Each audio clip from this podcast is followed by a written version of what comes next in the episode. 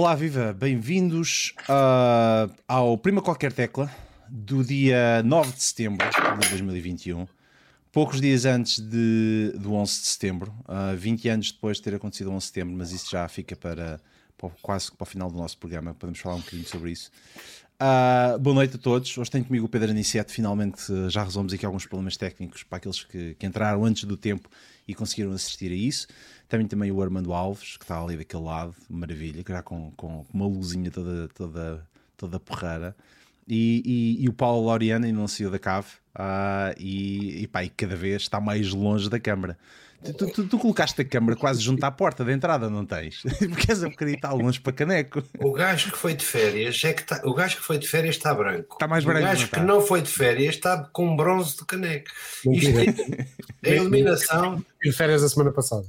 Ah, bom, ok. Ah, os, os, liberais são sempre assim. Os liberais tiram férias quando. Sim, não, quando... Eles, eles, para ganhar ânimo para as campanhas, vão para um retiro numa praia, num resort. Liberal. No liberal? Como é que, como é que são as praias liberais? Ah, Pá, nem queres saber. Estás a ver toalhas? Muito a ver com o Estás a ver como é que. Estás a ver o é que é pior. É pior. uh, mas pronto. Uh, temos de... Diz? Nada, adiante, segue. segue, segue. Um, estamos em setembro. Um, eu não sei se o episódio passado também foi em setembro. Foi ou não foi? Foi, já estávamos em setembro. Mas estamos novamente era em, dia, em, em era setembro. dia 2, não é? Era dia 2, exatamente.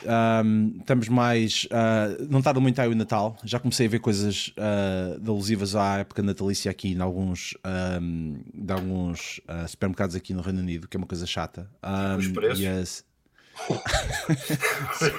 é um facto. Epá, não, eles, eles decidiram trazer essas coisas antes, antes que isso acabe, porque nós não temos ninguém a trazer coisas para o Reino é Unido para a ouvir coisa está dizer que há aí coisas complicadas. Pá. Até Sim, descargas, descargas de, de águas residuais e não sei o quê, por falta Foram de químicos. autorizados, sim, foram autorizados a tratamento. fazer descarga de águas residuais nos rios porque Portanto, se, o teu nível começar a coisa, subir assim, já sabemos que vai. Pá, alguém pode puxar o botão e coisa. Exatamente, uh, puxar o autocolismo. Eu disse Ah, puxar o olha, botão. Exatamente. Tá Temos de dizer olá e boa noite ao Marco Pinheiro que nos está a ver, ao Carlos Ferreira, ao João Brazão, ao Daniel Matos, ah, ao Miguel Pacheco, ao PB, que eu não sei quem é que é, e, ah, e olá. Um, o, o João Brazão está a dizer que o genérico está com um problema de pitch ou a impressão dele. Eu acho que é a É a impressão, impressão dele. dele, é a impressão dele. Ele sempre foi mau, portanto não é uma questão de pitch. Epá, Olha, é melhor do que aquilo que tu fizeste. Portanto, Ah, não tenho qualquer dúvida, mas, mas no Não, dia em que tu me deres coisa. uma guitarra para as mãos, tu vais Ui. ver, tu vais ver o que é que é criatividade.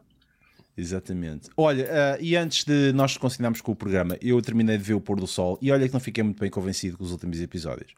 Aquilo pareceu um bocadinho mais encher Ah, ah, desculpa, do outra ver o. Padre Borga fazer o episódio 14 pá, é a coroa Não. de glória de qualquer sacerdote em que um gajo diz: então, mas isto agora toda a gente canta, isto é o chuva de estrelas ou quê? Epá, eu vi os primeiros quatro episódios e achei piada. Depois houve ali uns cinco episódios sem graça nenhuma. Pá. Foi aqueles em que E- adorme- e- adormeceste? Epá, e parei de ver. Pá. Falta-me não, ver para aí não, quatro não. episódios da série ou coisa Não, assim. não, não, não, desculpa, isso não, isso não configura Não elegibilidade bate para poder julgar eh, Ah, o programa. para poder julgar o programa, exatamente. Muito bem. Mas olha, ah, Qualquer dia vais-me dizer que te canta o Grande La Vila Morena no episódio do, do, do- da Casa, Casa de Papel. E Vou depois- dizer isso porque essa vi os cinco episódios de seguida. to back. Essa não, É assim, essa não, essa entendo. não era uma música, não, eu, tinha, é? eu ti- tinha sido um favor feito à humanidade que a Casa de Papel tivesse terminado na primeira season e não tivessem mexido mais naquilo. Não partir- digas isso. Epá, eu gostei imenso desta última season. Só a estragar. A Não cena, nada. Pá. esta última Tu estás a temporada. zangado porque mataram a Tóquio. É, É por isso é, que não, estás esta zangado. última temporada Olha, é um serrar de presunto tremendo. Qual cerrado de presunto é uma coisa maravilhosa, pá. E os presuntos ainda lá estão vivos durante esta temporada toda.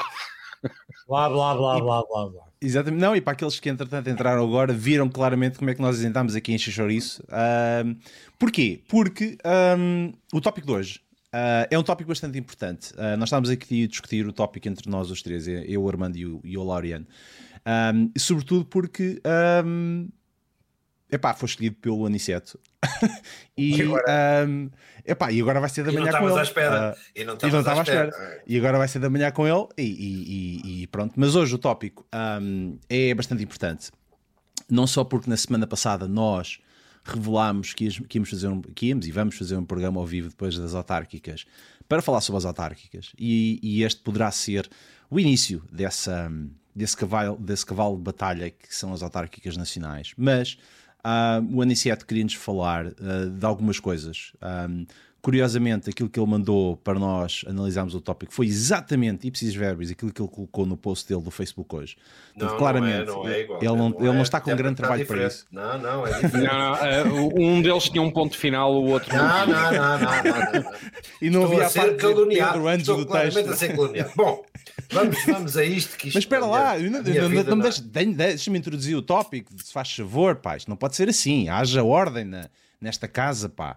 Ahm, ah, e ah, o Aniceto queria nos trazer este tópico bastante importante, que são as cidades e também os serviços que eventualmente existem nas cidades ou que poderão ir para algumas cidades. Ahm, ah, ele, ele colocou no- no- na, neste, na descrição deste tópico, eventualmente nós podemos falar na descentralização geográfica de, algum, de algumas agências ou ministérios. Ahm, epá, eu acho que isso já está mais do que batido, hum, pessoalmente, ah, em Portugal. Mas eu queria me focar, ah, e, e agora dando a palavra ao Pedro Ah, Aniceto, ele desculpa também explicar um bocadinho o tópico. ignoras completamente a, a realidade aqui do cantinho. Tá bem, então, mas deixa-me continuar a ser ignorante. Mas, mas eu queria falar da, da questão da. Eu não sei se tu querias ligar a parte das autárquicas a Mas esta eu, que- eu queres falar, mas tu queres falar porquê? Não queres falar, porque o tópico é meu, sou eu que tenho que falar.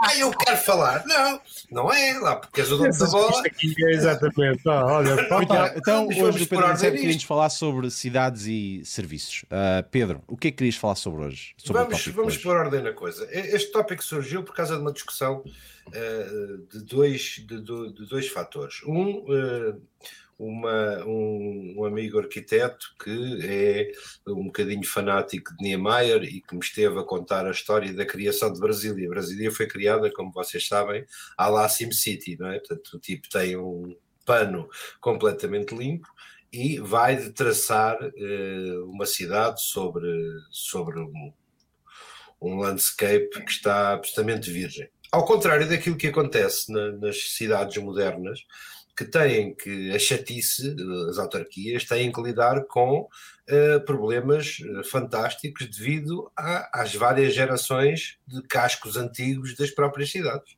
Ou seja, por exemplo, hoje as pessoas não querem ver um contentor eh, de rodas na, na rua, encostado a um prédio, querem ver aquelas cubas, eh, aqueles, aqueles eh, colete, eh, contentores eh, enterrados que, que são retirados uma ou duas vezes por mês, dependendo da, da respectiva capacidade, mas eh, do ponto de vista público, as pessoas exigem modernidade num sítio ou em sítios em que por vezes é praticamente impossível tu colocares um sinal de trânsito, quanto mais uma ilha de contentores. Aquilo que eu vos quero desafiar é saber se as cidades são tão, tão eficazes, tão boas quanto nós desejaríamos, e se o modelo atual de cidade, face ao avanço eletrónico da nossa gestão digital de- das nossas vidas, se ainda se eh, configura como acertado a ideia de ter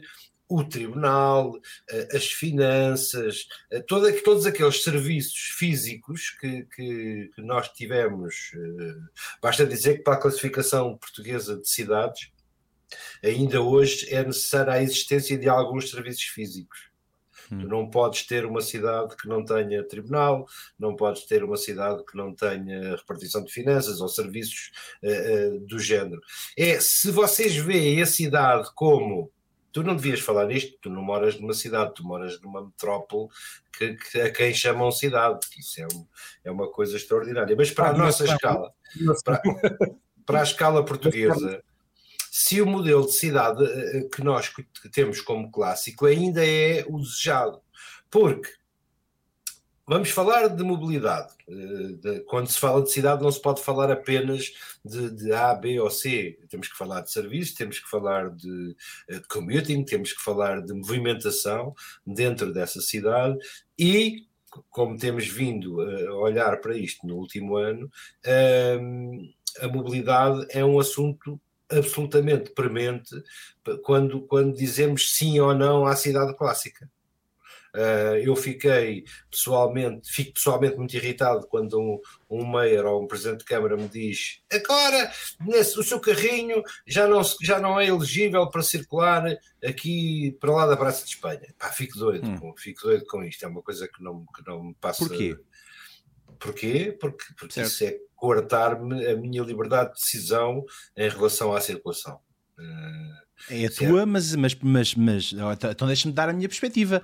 Não, é bom que isso aconteça. É, é, porque é, em Londres, em Londres, em Londres é por causa disso que tens menos trânsito em frente às escolas, é por causa disso que está carros poluentes não podem entrar no centro da cidade e facilitou, a certa forma, a, a, entrada de veículos, por exemplo, elétricos, dentro do centro da cidade. Eu amo, essa eu barra. amo que me digam não podes ir à baixa, uh, não podes ir à baixa com o teu carro, quando a baixa é um deserto uh, habitacional. Portanto, não é para proteger as pessoas. Não vamos proteger as, não, não, vamos de certeza proteger as pessoas, porque se eu te disser que no Rocio, habitualmente, uh, onde moravam há 10 anos, 20 ou 30 famílias, algumas das quais eu conhecia, conhecia pouco, conhecia pouca gente que morasse no Rocio, mas é bonito. Onde é que moras? No Rocio? No Rocio? Sim, no Rocio. Um, e hoje é zero absolutamente zero. Há quarteirões inteiros dedicados a serviços que uh, não podem ser fruídos. Por outro lado, o atravessamento da cidade, o atravessamento da Baixa para bairros populares habitacionais, como é o caso da Alfama, está completamente vedado. Uh, sendo que uh, uh, os transportes são o que são, sabemos que, que, que, não sendo uma desgraça completa, a partir de determinada hora da noite, circular na, na, no coração de algumas cidades é absolutamente impossível em termos de transporte público, ou então uhum. arriscas-te a ter intervalos de uma hora ou de uma hora e meia, como ainda há bem pouco tempo, em Belém, às, às 11 da noite, transporte público para, para o centro da cidade é uma coisa que que não existe, ou existe com uma escassez brutal. Portanto, a minha questão é: se vocês tivessem um pano verde para, para delinear uma cidade, a que aspectos é que dariam mais importância e se se inspirariam no, no modelo clássico. Quem quer pegar? Olha, parece, parece, eu, eu, ia, eu ia dar para, para ti, Armando, que acho que moras mais junto a um centro da cidade, neste caso de Lisboa, do que propriamente. Lá está, o Armando mora numa zona problemática, exatamente. problemática. No final eu posso dar aqui a minha. Problemática a minha em termos de mobilidade, é? Em Londres. Em, termos sim. de mobilidade. Isso, isso é algo comum eh, e para já, queria tirar essa visão apenas de Lisboa. O Pedro há pouco referia a história da mobilidade e isso não é central para todas as cidades. Outras cidades têm outros problemas que são muito mais prementes e que se calhar toda esta discussão que hoje falamos de mobilidade não é importante para eles, têm outras coisas mais prementes. Portanto, colocar cada cidade é um caso e se calhar começamos logo por aí. Qual é a visão de cada cidade no sítio onde está inserido? É claro para todos, para todos os municípios, para todos os cidadãos, qual é a visão daquela cidade? Depois, em segundo lugar, até que ponto é que os cidadãos são envolvidos? O Pedro sabe, e está envolvido agora nos autárquicos, que aqui é comum haver uma visão centralista que os, os, os edis resolvem fazer uma coisa e não dão cavaco a ninguém. Tal igual, tal igual. Portanto, uh, uh, portanto, como é que podes ter uma visão que tu não és envolvido? Acho um bocado difícil. Depois, é óbvio, há, esta, há este, há este tecnodeterminismo de, das cidades, smart cities, etc. Pá, elas têm que viver em conjunto tem que Isso ser. nunca pegou.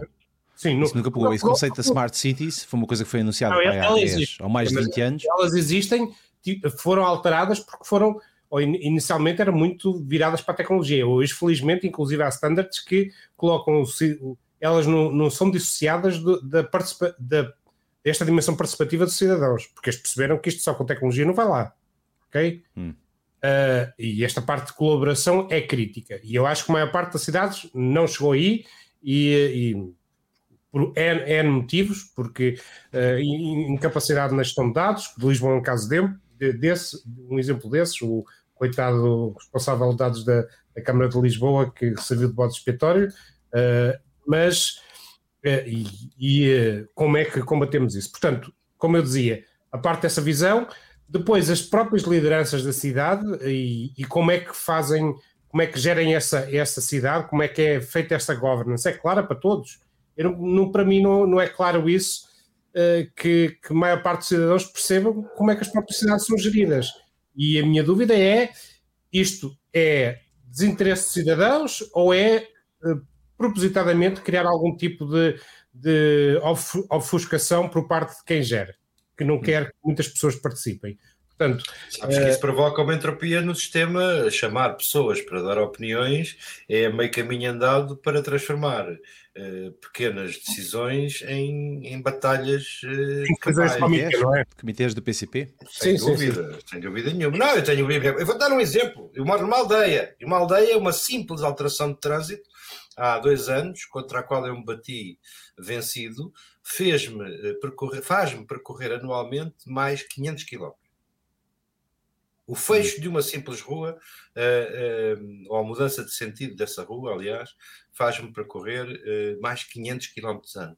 É, é, obra, quando tu fazes contas uma, ao, ao número de vezes que lá passas, uh, 1500 metros que tens que fazer à volta para, para tornear essa rua, eu pergunto-me o que é que é mais razoável em termos de, de em termos de argumentos se é dizer às pessoas sem cavaco, sem cavaco, tipo, olha, agora vocês vão fazer mais 500 km ano, uh, só porque me apetece aqui uh, fechar, mudar, mudar o sentido desta rua, ou uh, arranjar uma solução alternativa que possa contemplar ambas as, um, ambas as decisões.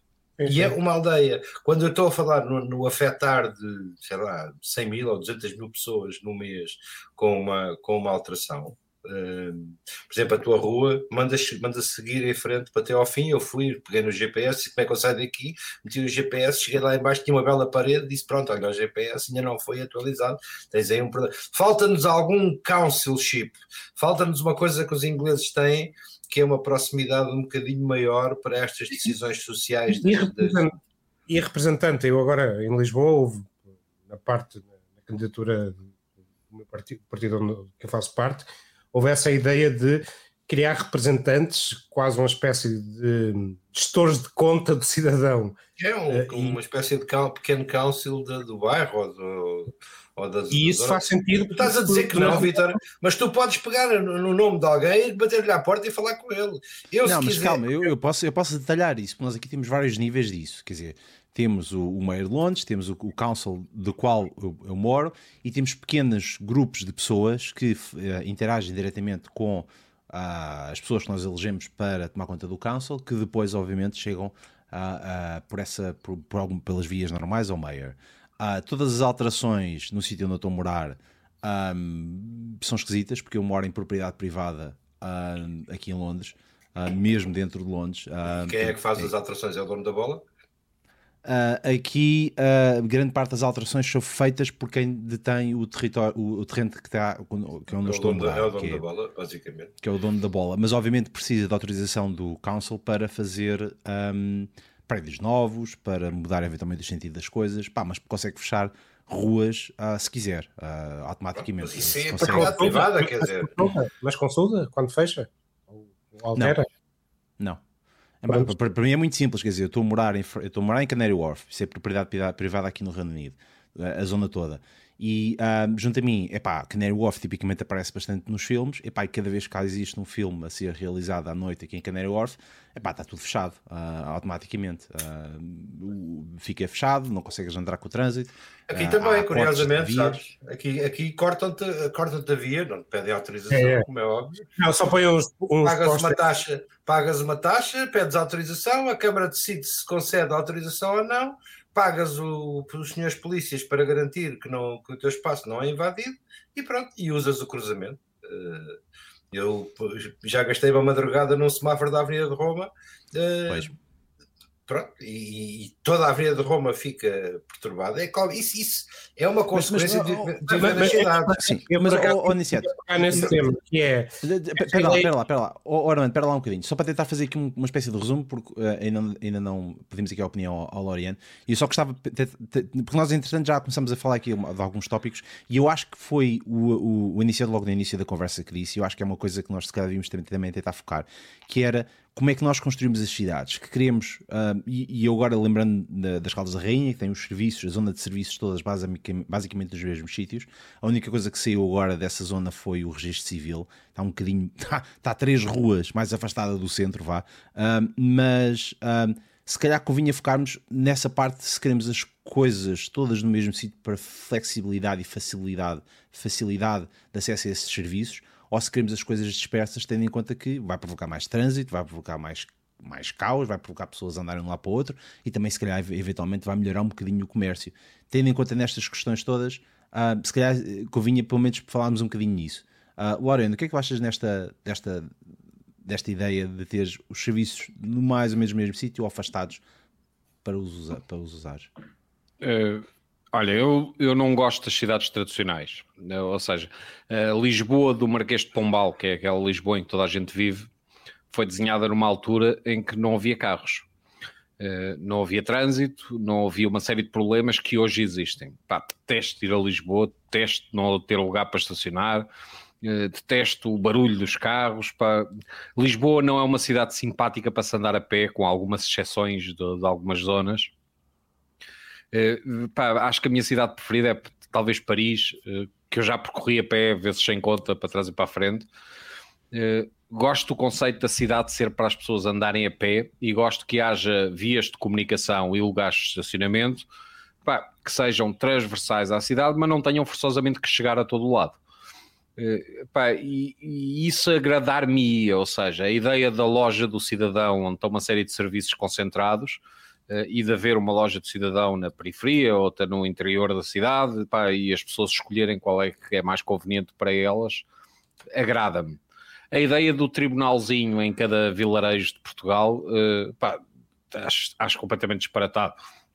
Acho que era muito mais importante uh, as pessoas fazerem os tribunais por videoconferência sem terem que se deslocar, etc, etc. Como aliás fizeram durante o período de pandemia e funcionou. Uh, em vez de serem convocadas como testemunhas, como já aconteceu a mim, terem que se deslocar não sei quantos quilómetros para depois chegar lá e a sessão afinal foi adiada. Voltou no outro dia todos. E uma pessoa está ali manhãs inteiras e tardes inteiras uh, à espera de coisa nenhuma. Uh, pá, detesto isso. Detesto essa burocracia e essa realidade tirada do tempo de Marquês de Pombal no, no qual nós temos que viver.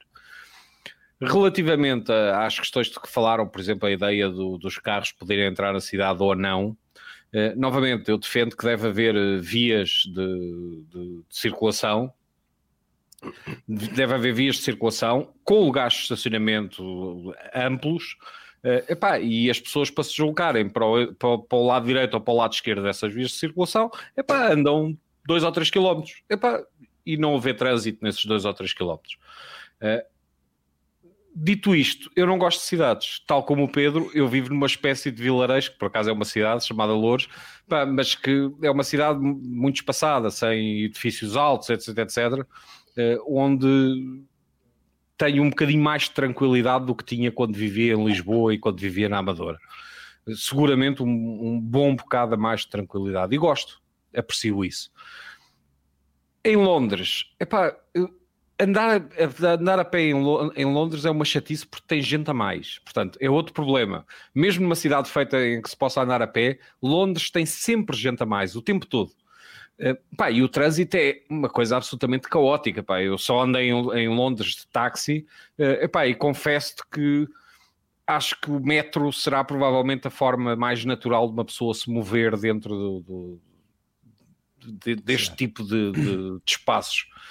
Uh, Epá, acho que Lisboa tem, tem um caminho enorme para percorrer. Uh, Lisboa tem trânsito a mais, tem ruas em que claramente não dá para andar de carro. Epá, eu lembro de andar uh, na, naquelas zonas velhas da cidade, epá, em ruelas que fazem impressão, pá, porque mal cabe o carro lá dentro, quer dizer, epá, estacionar está totalmente fora de questão. É, epá, eu acho que para bem da sanidade mental de todos, uh, devíamos eliminar principalmente o trânsito desse tipo O primeiro sinal de trânsito de Lisboa é de 1700 e pouco uhum. e tem a ver com as ruas estreitas. Pois, acredito. Uh, pá, porque repara, Lisboa, mas Lisboa é uma cidade moderníssima que a carroça que desce tem que dar, uh, tem que dar prioridade à carroça que sobe. Nós, depois do, do terremoto, transformámos Lisboa numa coisa, numa metrópole moderníssima. Epá, mas ainda não havia carros na altura. Preconizas é. outro, outro terremoto? Epá, não, eu preferia que a gente fizesse essas não, mudanças. A questão, é, a questão é outra. É que, imagina, que, imagina que de repente uma desgraça qualquer uh, reduzia a pó metade da cidade de Lisboa, que não me parece difícil ao primeiro abanão, uh, uhum. e, e, e, consegues imaginar uma nova cidade redesenhada, tipo uh, do zero, tipo uma expo, uma intervenção urbanística gigantesca que... Conseguir imaginar consigo, até porque nós, olha, a Expo é um excelente exemplo. Uma cabine de DJ no Castelo de São Jorge, uh, não, lá, pode, não, pode haver gueta não iria tão longe, não iria tão longe, mas uh, pá, dir-te-ia que eu apreciaria uma cidade que tivesse cinco ou seis grandes avenidas com trânsito, amplos espaços de estacionamento, pá, e depois tivesse todo o resto da área apenas fechado para andar a pé. E o conceito de ir à cidade Uh, pá, se não for acompanhado de estruturas, nomeadamente para as pessoas estacionarem o carro, etc, etc, epá, é uma coisa profundamente desagradável. Uh, e essa é a minha opinião. Repara, eu vou muitas vezes a Lisboa, uh, epá, detesto quando amigos meus marcam jantares em sítios onde não há sítio para estacionar, pá, fico doido com essa porcaria. Mas não me incomoda nada ir a um Colombo. Pá, porque sei que chego ao Colombo e tenho lugar para estacionar. Só por isso. Mas, oh, Laran, mas isso é uma mentalidade um bocadinho mais epá, um, antiquada, porque repara uma coisa: uh, em Londres, a grande coisa que tornou a cidade como, como é foi os transportes públicos que existem. Epá, é eu, eu sou capaz de jurar que qualquer rua aqui tem pelo menos um autocarro a passar. Pá, eu tenho paragens de autocarro que estão a 100, se calhar menos de 100 metros de cada uma. Epá, mas desculpa lá, em Londres o problema é mais profundo. Tu não consegues andar no passeio. Ou melhor, conseguir consegues. Só que andas literal. Imaginem o metro e hora de ponta. Isso é o estado normal de uma rua de Londres. Está bem, mas eu, é, quer é dizer, eu meto, eu meto no, tá bem, eu meto no metro. Eu tenho, eu tenho metro fora da hora de ponta um, cada minuto, a cada dois minutos. Portanto, uh, isso é uma facilidade enorme. Tenho, uh, tenho metro, tenho, tenho overground, tenho comboio, tenho, tenho autocarro, tenho elétrico, epá, e tudo é multimodal, funciona perfeitamente. Tipicamente as pessoas moram muito perto de qualquer transporte público, porque a cidade está assim programada. Tipicamente as pessoas não têm direito a garagem. Epá, a primeira vez que me mudei para aqui, um, estava, num, estava num prédio em, em, que o dono desse, desse apartamento tinha comprado a garagem e estava a alugá-la, e eu falei com o meu council e disse: pá, quer estacionar o meu carro na rua? E ele disse: não tem direito, porque aquele prédio não tem direito a estacionar carros na rua, já, já tem garagem, ponto final, parágrafo. Epá, e não sabes o que é, que é o stress que, em Londres é encontrar uma garagem para estacionar um carro. Portanto, é difícil, a, a cidade dificulta o transporte privado dentro da cidade. Obviamente que hoje em dia ter uma moto, ter os gajos a fazerem os as, as entregas, ter os Ubers que utilizam sobretudo carros elétricos, porque aquelas 30 milhas dá mais do que suficiente para eles andarem por, por Londres pelo menos, pelo menos uma hora, mas, um, epá, mas a cidade está preparada para dar resposta às pessoas a utilizar os transportes públicos. Um, epá, eu desde, uh, desde o ano passado até agora não tenho carro em Londres uh, e faço a minha vida toda sem carro. Uh, e quando tinha carro só utilizava ao fim de semana. Portanto, eu não era a pessoa mais normal aqui no, no centro, porque tipicamente ninguém tem. E eu consigo imaginar uma Lisboa eventualmente preparada para ter mais transportes públicos, mas o problema é que nós não temos. E estamos a querer trazer pessoas, quando tu dizes criar novas avenidas, já temos as avenidas novas foram criadas em Lisboa, para trazer mais trânsito para Lisboa, para incentivar o, o trânsito que, que, que lá está, para criar mais poluição.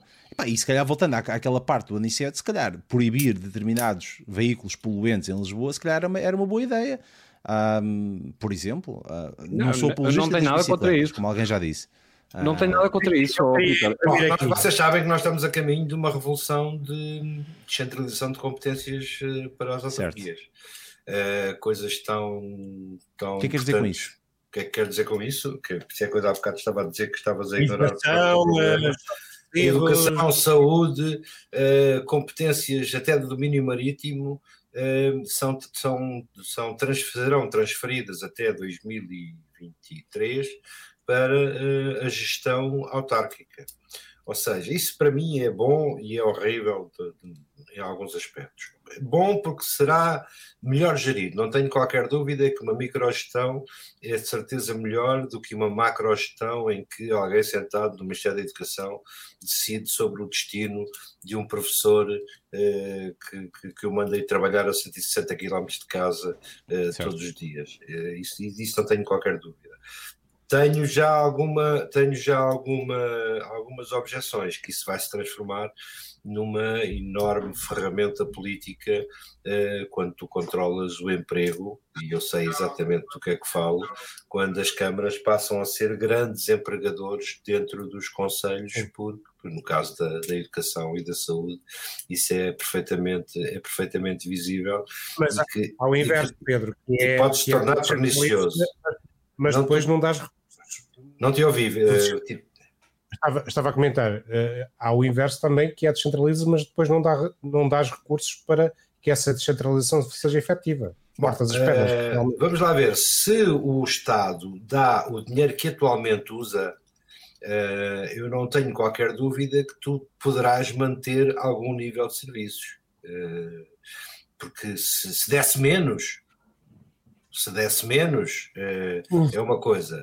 Agora, se der o mesmo, eh, está por provar que, eh, que a coisa seja menos, seja menos eficaz.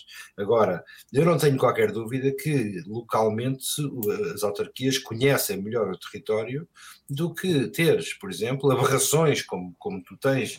Há uma aberração chamada Porto de Lisboa, que, do qual eu já falei aqui, que é dona e senhora das margens do nosso domínio marítimo. Uh, tu não podes espetar um prego na margem do Tejo até 150 metros da, da, da linha d'água sem que o, esse Porto de Lisboa te taxe uh, ou te impeça de fazer o que quer que seja. Eu, eu costumo comparar, e comparo isto muitas vezes, às zonas costeiras americanas que têm uma autoridade local do, do, do, town hall que decide sobre a colocação de um pier, por exemplo, e tu aqui não colocas um pontão, não colocas uma estrutura efêmera, não podes colocar um centro recreacional, recreacional na margem do Tejo sem ser autorizado por uma entidade que muitas vezes não conhece e que deixa o seu património ao abandono durante anos. Eu tenho, eh, moro no Conselho que tem uma das maiores frentes ribeirinhas da área metropolitana de Lisboa e sei exatamente o que é que estou a dizer, porque é uma vergonha, eh, é o o, não faz nem deixa fazer. Okay? Hum. Pode haver, nós temos recursos do, do, ponto de vista hídrico e do ponto de vista de ribeirinho, de fruição de margens que poucos países têm e não fazemos nada deles. É, ainda há bem pouco tempo ouvi uma pessoa falar sobre isto e que diz que preservar não pode ser deixar degradar. É tipo, não mexe. Sim, diga, não, não mexe. Uma única Exatamente, não mexe, não mexer e depois o, o lixo, a poluição, a poluição que, que hoje se causa nas, nas, nas margens de rios com, com resíduos e depósitos de, das, das, mais inacreditáveis coisas, nunca é culpa de ninguém. Elas aparecem lá, ficam lá. O Porto de Lisboa, se eventualmente lhe apetecer, eh, se lhe apetecer mexer, se mexe. O desassoreamento, por exemplo, o desassoreamento dos, dos lixo, a poluição, a poluição Agora não fui eu, isto não tem nada a ver comigo. Vitor, deixa de mexer nos botões. Ah, ok. Um, não, foi o teu vizinho de cima, foi o teu vizinho de cima que fez aí qualquer okay. coisa que não, não devia. Por exemplo, o desassoreamento de, de, braços de rio, que é uma competência do, de, dessa, da gestão do Porto de Lisboa, é, é negada por razões ambientais. Que se lixe a navegabilidade. ok? pura e simplesmente que se lixe a navegabilidade. A verdade é que eu, se eu quiser tirar as lamas como, como aconteceu já aqui no Conselho, de um, de um troço de rio e depositá-las em marinhas desativadas e em salinas desativadas. Eh, marinhas são pequenos reservatórios que eram usados antigamente para, para cultura, aquacultura, piscicultura de, de, de espécies na, nas margens. O Ministério do Ambiente vem a dizer que não, que não pode. Mas o mesmo Ministério do Ambiente diz que não há problema nenhum em pôr um, um aeroporto no meio do Tejo.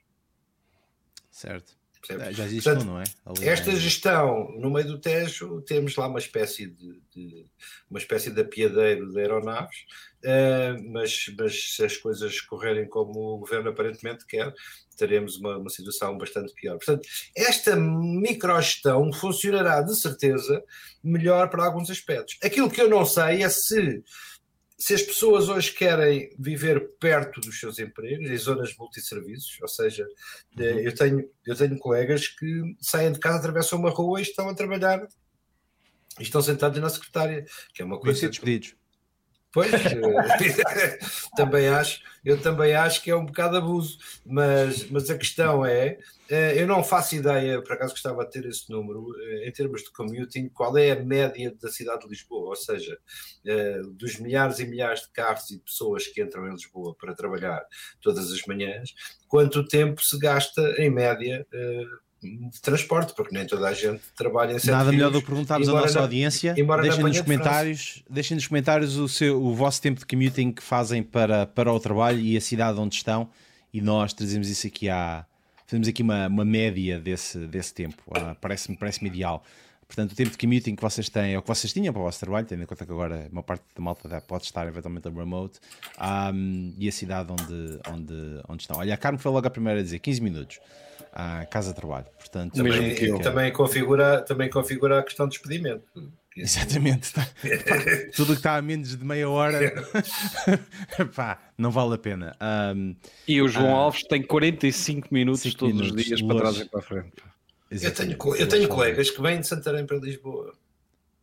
Uh, certo. 37 segundos, Ricardo Ramos. Mas isso é da sala para, isso é da cozinha para exatamente. a sala. Pá, isso, é da, isso é exatamente da cozinha para a sala. Um, olha, o Caneco antes do Covid duas horas. Trabalha no Hyperloop.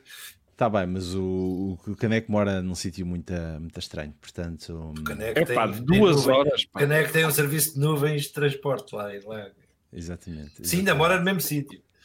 Eu, por acaso, ia tomar esse tema dos transportes e esse commuting sobre como é que escolhemos este modelo baseado de acesso, de transportes públicos, se queremos serviços transmunicipais, por exemplo, junto a Carris, a Transtejo e operadores privados, a maior parte das vezes isso começa, e voltando para um sistema, um, pelo início, um levantamento das necessidades críticas de cada município. Normalmente. Uh, Deixa-me só fazer aqui um pequeno introito, Armando. Sabes que estamos à beira de outra revolução em matéria de transportes. Epá, mas para de falar nisso, pá. Vocês não, nós mais notícias. Qual é que é a revolução que agora a gente vai ter de fazer? O concurso, o, o concurso de, de, das modalidades intermunicipais de transporte e os operadores intermunicipais está, eh, já está, está feito.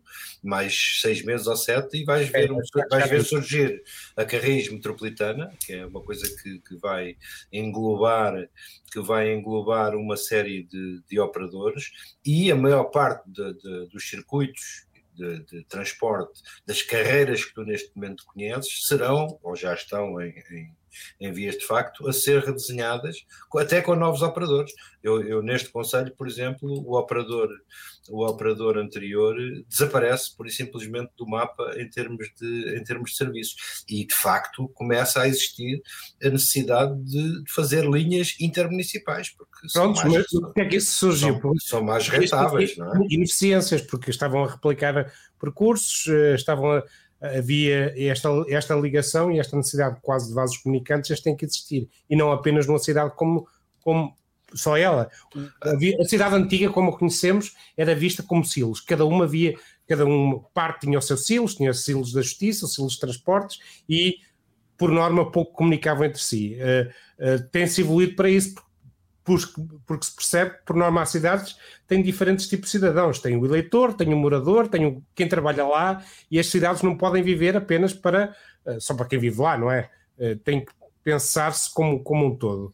E, e, eu acredito que, por exemplo, esse, esse movimento de serviços intermunicipais já partiu desse princípio do levantamento de necessidades para tentar perceber quem é que vinha para Lisboa, quem é que não vinha, quem é que trabalhava em Lisboa, e, e isso é, é um, um paradigma que está a mudar, e ainda bem, e eh, voltando à minha, ao meu ponto de levantamento de necessidades, de orientada para dois princípios. Primeiro, o foco no acesso.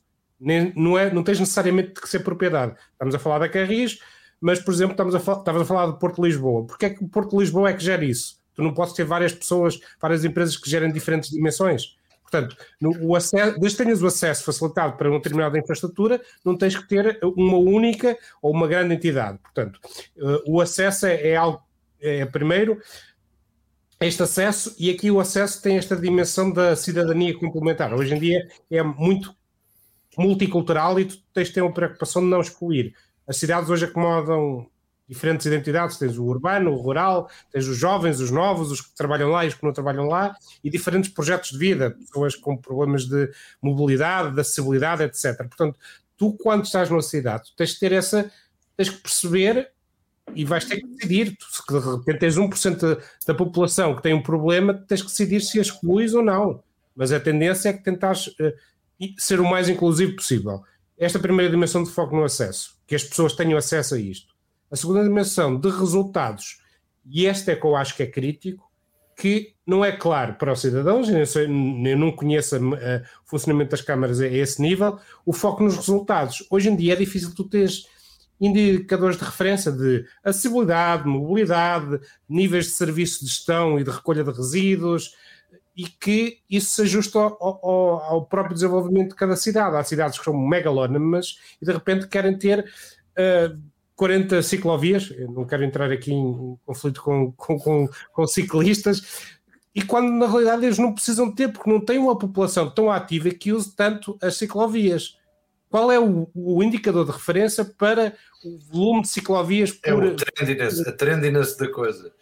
Portanto, temos que pensar qual é o indicador de referência que faz sentido para esta cidade, face à morfologia dela, face ao, ao número de, de habitantes, em vez de ser a moda simplesmente porque é, é moda, de repente temos isso. Faz sentido, por exemplo, estamos a falar depois nas Smart Cities, faz sentido pensar para uma cidade, uma cidade inteligente com sensores?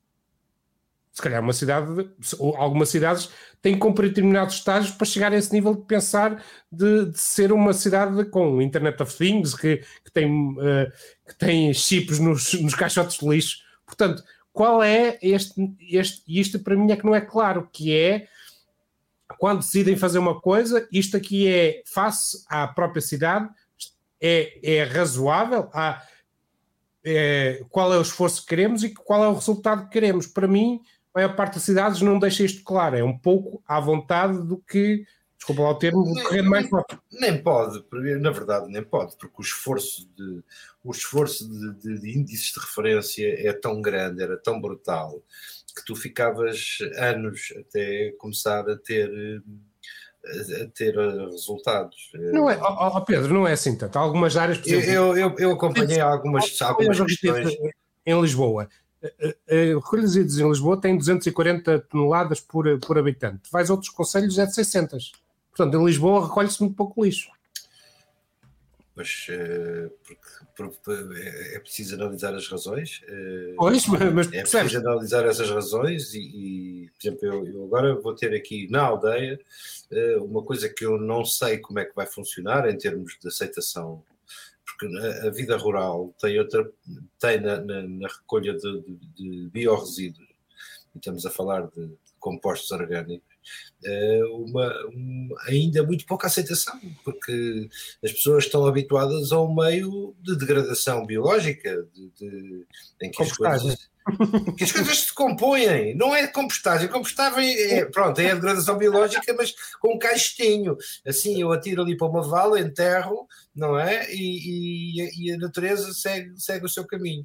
Estou, de alguma maneira, curioso para ver eh, regras eh, a serem impostas a, todas, a todas as gerações que não, que não têm recolha seletiva de biorresíduos. É uma novidade absoluta para o meio, para o meio rural.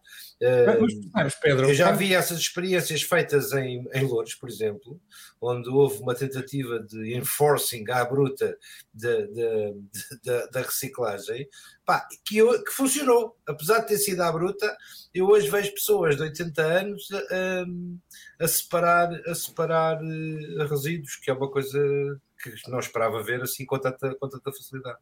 Agora, é, em face desta, desta delegação de competências, em face destas novas responsabilidades das autarquias, eu pergunto-me se nós precisamos de ter cidades como Lisboa e Porto, ou se eu, eu falo por mim, eu fui expulso da cidade, né? eu não podia ser mais central quando comecei a viver em Lisboa, comecei no Marquês Pombal e fui sendo empurrado para a periferia até que os preços me convenceram que efetivamente para não, para não me aborrecer e para não, para não ter problemas e discussões existenciais, eh, o melhor era fugir era fugir da cidade. Continuo a gostar da cidade, continuo a ser um urbano, continuo a trabalhar na cidade enquanto, enquanto, o, COVID, enquanto o Covid me autorizar. Eh, regressarei quando, quando, quando for possível, mas eu continuo a precisar do, do fumo e do alcatrão.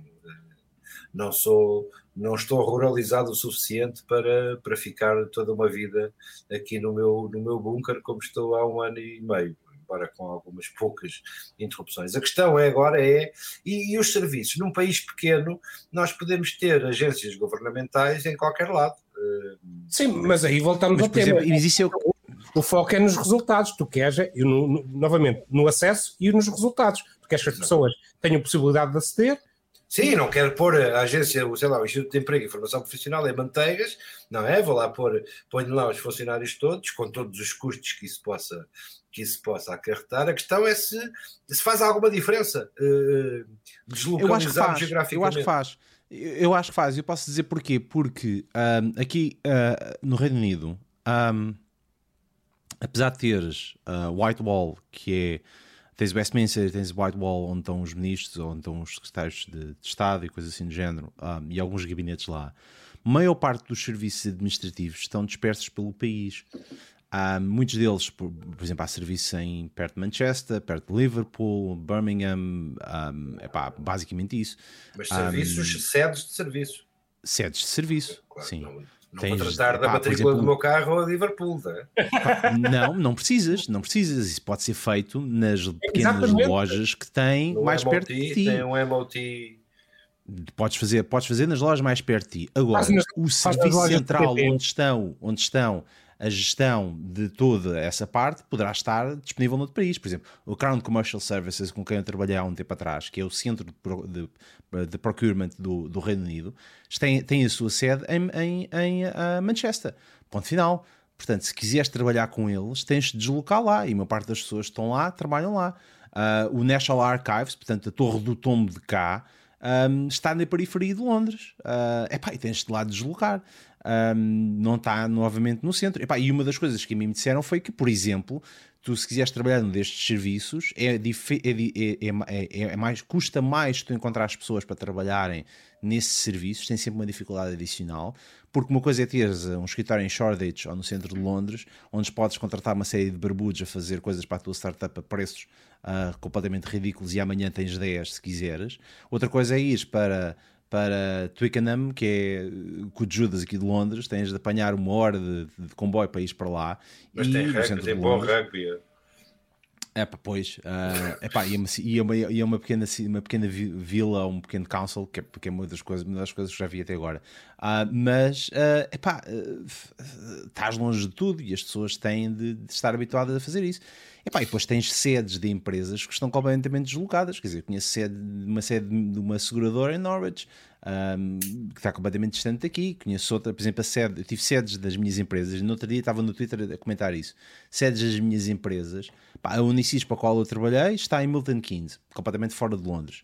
Um, a, a, outra com que eu trabalhei, a CSC, tem a sede em Farnborough, que é, que é, epá, que está completamente, está no sul de Londres, uh, sul-oeste de, de, Londres, portanto, epá, e, uh, e funciona, um, funciona, um, obviamente tem a facilidade de ter escritórios em qualquer parte do país, porque eles assim o fazem, mas as sedes podem estar deslocalizadas, e funciona, mas um dos problemas que uh, a parte norte do país se queixa é que não tem suficiente dinheiro, nomeadamente a região de Manchester e Liverpool, para gerir os seus próprios serviços e estão sempre dependentes do governo central para lhes dar algumas migalhas para eles poderem fazer algumas coisas. Agora, Um, se resulta, é pá, resulta, porque não podes ter tudo centralizado em Londres, porque já vimos ter uma cidade com 10 milhões de pessoas a morar e outros 10 milhões a entrar em si todos os dias, não é propriamente a melhor coisa à face da Terra. Epá, e Londres não é propriamente o resto do país. Há zonas extremamente pobres no Reino Unido, mas mesmo pobres. Epá, e à volta de Londres. E, epá, e à volta de Londres. E, eh, portanto, há, existe bastante desigualdade, mas existe, mas existe a vontade dos vários governos ao longo do tempo de descentralizar os serviços. E existe outra coisa que durante muito tempo aqui, não, aqui funcionou, que era as, as ruas principais, as, as, high street, que tinham as lojas, e depois tudo, tudo uh, vivia à volta dessas high streets. Epá, com os centros comerciais, com a Amazon e com as outras coisas, as, as, high streets deixaram de, de, de estar uh, vivas. Por outro lado, e, aí depois, e depois da pandemia, e nós já falámos aqui neste programa várias vezes, um, e talvez seria, seria bom tentarmos também pensar nisso, que é como é que estes serviços um, que vivem à volta das cidades e dos escritórios e de onde as pessoas trabalham um, vão ter de mudar, porque se há menos gente um, a, a, a, passar em frente a uma loja, epá, vai haver menos gente a comprar produto. E tu sabes deixa, bem disso, quer dizer, tu geriste, tu geriste lojas onde deixa tinha estar uma loja com Deixa só é? contar-te uma coisa hilariante. Quando veio o primeiro requisito de de High Street que da Apple enviou para Portugal para se fazerem algumas medições, a escala deles era tão grande, tão grande, tão grande que só havia dois sítios em Lisboa que configuravam, uh, configuravam eh, aquele conceito de tráfego. Para vocês saberem, o, o, cruzamento da Rua do Carmo com a Rua, do, com a rua da com a que desce ali na, na esquina da, da, da Livraria de Notícias no Rocio, da Prata, eh, era essa e, e a, a, rua principal do Colombo. Dentro do Colombo dentro do clube. o resto estava tudo fora da localização Gold. Eles têm vários, tinham Gold, Silver, Bronze e o Gold só havia dois locais. E o Silver não eram muitos mais, porque eles, só queriam locations Gold, mas achei imensa graça que, em termos de tráfego pedonal, a, a, a avenida principal do Colombo era a segunda melhor rua de Lisboa. O que, Olha, o que faz com que as escalas sejam completamente diferentes. A questão aqui é: tu vai, ias trabalhar para manteigas? Onde é que é manteigas? certo. Isso era a minha. Isso era a minha... Ali a Serra da Estrela, ceia, covilhar, manteigas. Se é, acima, se é acima do, do ah, Mondego. Nunca, nunca é vais para professor de geografia, portanto. Okay. Se é acima do Mondego é a Espanha, se é abaixo do Tejo é Marrocos. Portanto, a minha geografia anda assim. Uh, agora, agora uh, uh, se eu ia trabalhar para manteigas, um, Claro que não ias, pá, não E se o salário fosse o mesmo?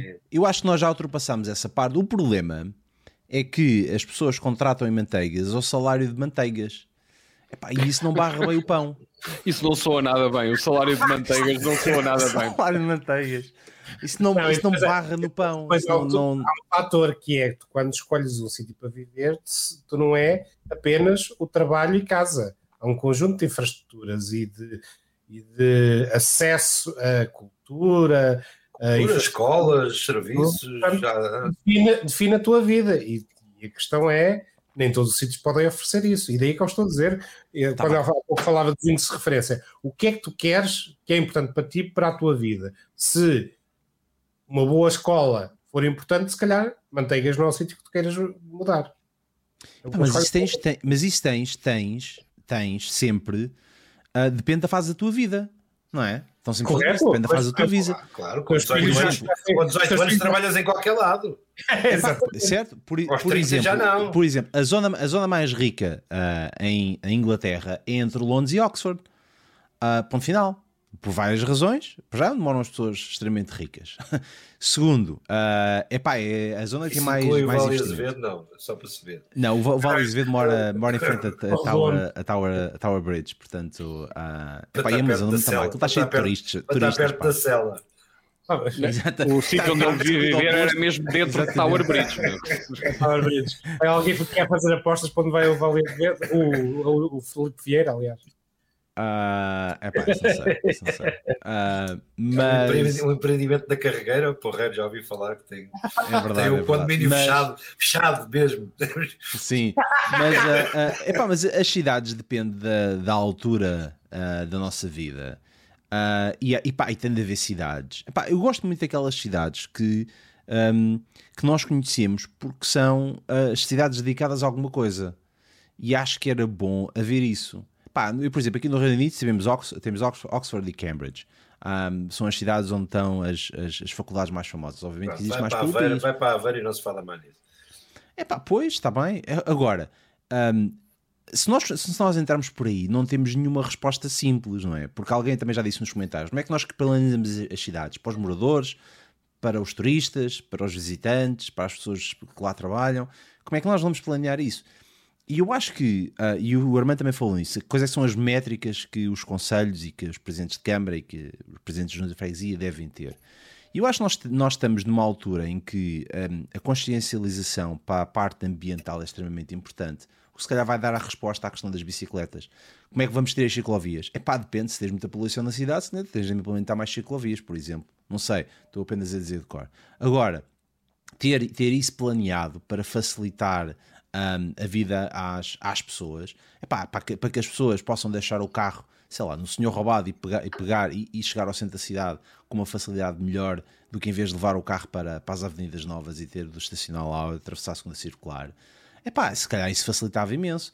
Um, agora, nada é feito de um dia para o outro e a ideia que me dá é como em Portugal não existe um plano a longo prazo para mobilidade e para planeamento das cidades, epá, cada um faz como bem entender. Epá, e depois temos coisas completamente dispares, não é? Um, temos cidades que apostam nas suas aldeias porque é onde estão os votos. Uh, e agora puxando aqui a, a sarinhas autárquicas. Depois temos outras cidades onde os votos estão na cidade, epá, investem mais na cidade e menos nas aldeias. Epá, e, e, daí, e daqui não saímos, andamos assim há vários anos a fazer exatamente a mesma coisa. E à espera de resultados e, diferentes. o tema é, é toda a gente quer eh, sol na eira, chuva na bola, querem tudo, percebes? E se calhar temos que pensar as cidades que nem todas as cidades vão ser ótimas em parques, se calhar não precisam ser ótimas a em parques. A realidade já me fez mudar. Nos últimos cinco anos, eh, fui trabalhar para Picoas, pá, e Picoas é um no man's land em termos de estacionamento e então passei à procura, tive que tive que procurar, fui obrigado a procurar parques dissuasores, não é? parques de, de baixo custo, de preferência, que os há, efetivamente, em que uh, a minha condição era, ok, eu, eu quero sair do carro e entrar no transporte público na hora, não, não, não quero fazer 500 metros, não quero, recuso-me a fazer 500 metros para ir, para ir à procura do transporte público. São pouquíssimos são muito poucos em Lisboa, alguns deles verdadeiramente de experiências falhadas que deviam ser punidos severamente por terem sequer pensado na ideia. Uh, Estou-me a lembrar de uma, uma, experiência que fiz há muitos anos com o Estádio de Alvalade. O Estádio de Alvalade, que durante a semana tem um parque gigantesco de estacionamento às moscas, decidiu fazer uma parceria com a Carris, ou com o Metros, Bem, tens e... o Petro mesmo em frente ao estado da Alvalade. Ah, mas tens, o problema, sabes o que é, que é a expertise? É que, sim senhora, nós temos um parque à sua disposição, mas está do lado norte de Colheiras. Portanto, os 500 metros que tu não fazes para ir ao transporte público, falo para atravessar um parque. Em condições absolutamente inacreditáveis. Percebes? Porque eu, eu, eu, entrei lá e disse: Eu vou montar uma cooperativa de ladrões e vi para aqui à noite que isto não tem sequer iluminação, não, tem, não tinha condições. A ideia é que. Isto, oito é... dias oito dias daquela experiência. Uh, depois acabei por encontrar outros, bastante mais longe, com, com um commuting de metro de 20 minutos ou de 25 minutos, mas que efetivamente resolve o problema de hoje, hoje que não quero voltar a trabalhar no mesmo ritmo que, que da mesma forma, do mesmo formato em que estava a trabalhar presencialmente, já só me interessa um parque de Soazor para ir de um ou dois dias por semana, porque é os dias em que eu tenho que levar o carro para Lisboa. Certo, e isso é uma maravilha. Isso se é nós considerarmos. Pagar, pagar um mês de estacionamento para usar os oito. É pá, pois, eh, essa é a parte dramática da coisa. Mas repara, eh, tu tens o azar de ter que ir para Picoa, certo? Sim, eh, não posso dizer Pronto. que seja a melhor coisa do mundo. Mas... mas há uma série de empresas que se deslocaram para a periferia de Lisboa. Onde Também já tive essa experiência, já trabalhei em Alfragide, onde, onde a vida sem carro é absolutamente impossível. Sim, é. Certo, Nem seja para um café. Mas fazes carro, carro, trabalhar para fazes carro e a seguir tens onde estacionar. Quer dizer, pá, é a vantagem tens onde grandes... estacionar o Tanas. Tens onde ah, estacionar então o Tanas. Vai lá, vai lá depois sim, sim, vai às Siemens, vai às às 11 horas. Vai às Siemens às 11 horas e vais ver onde é que fica. Certo, exatamente. Ou seja, não há estacionamento moto, suficiente.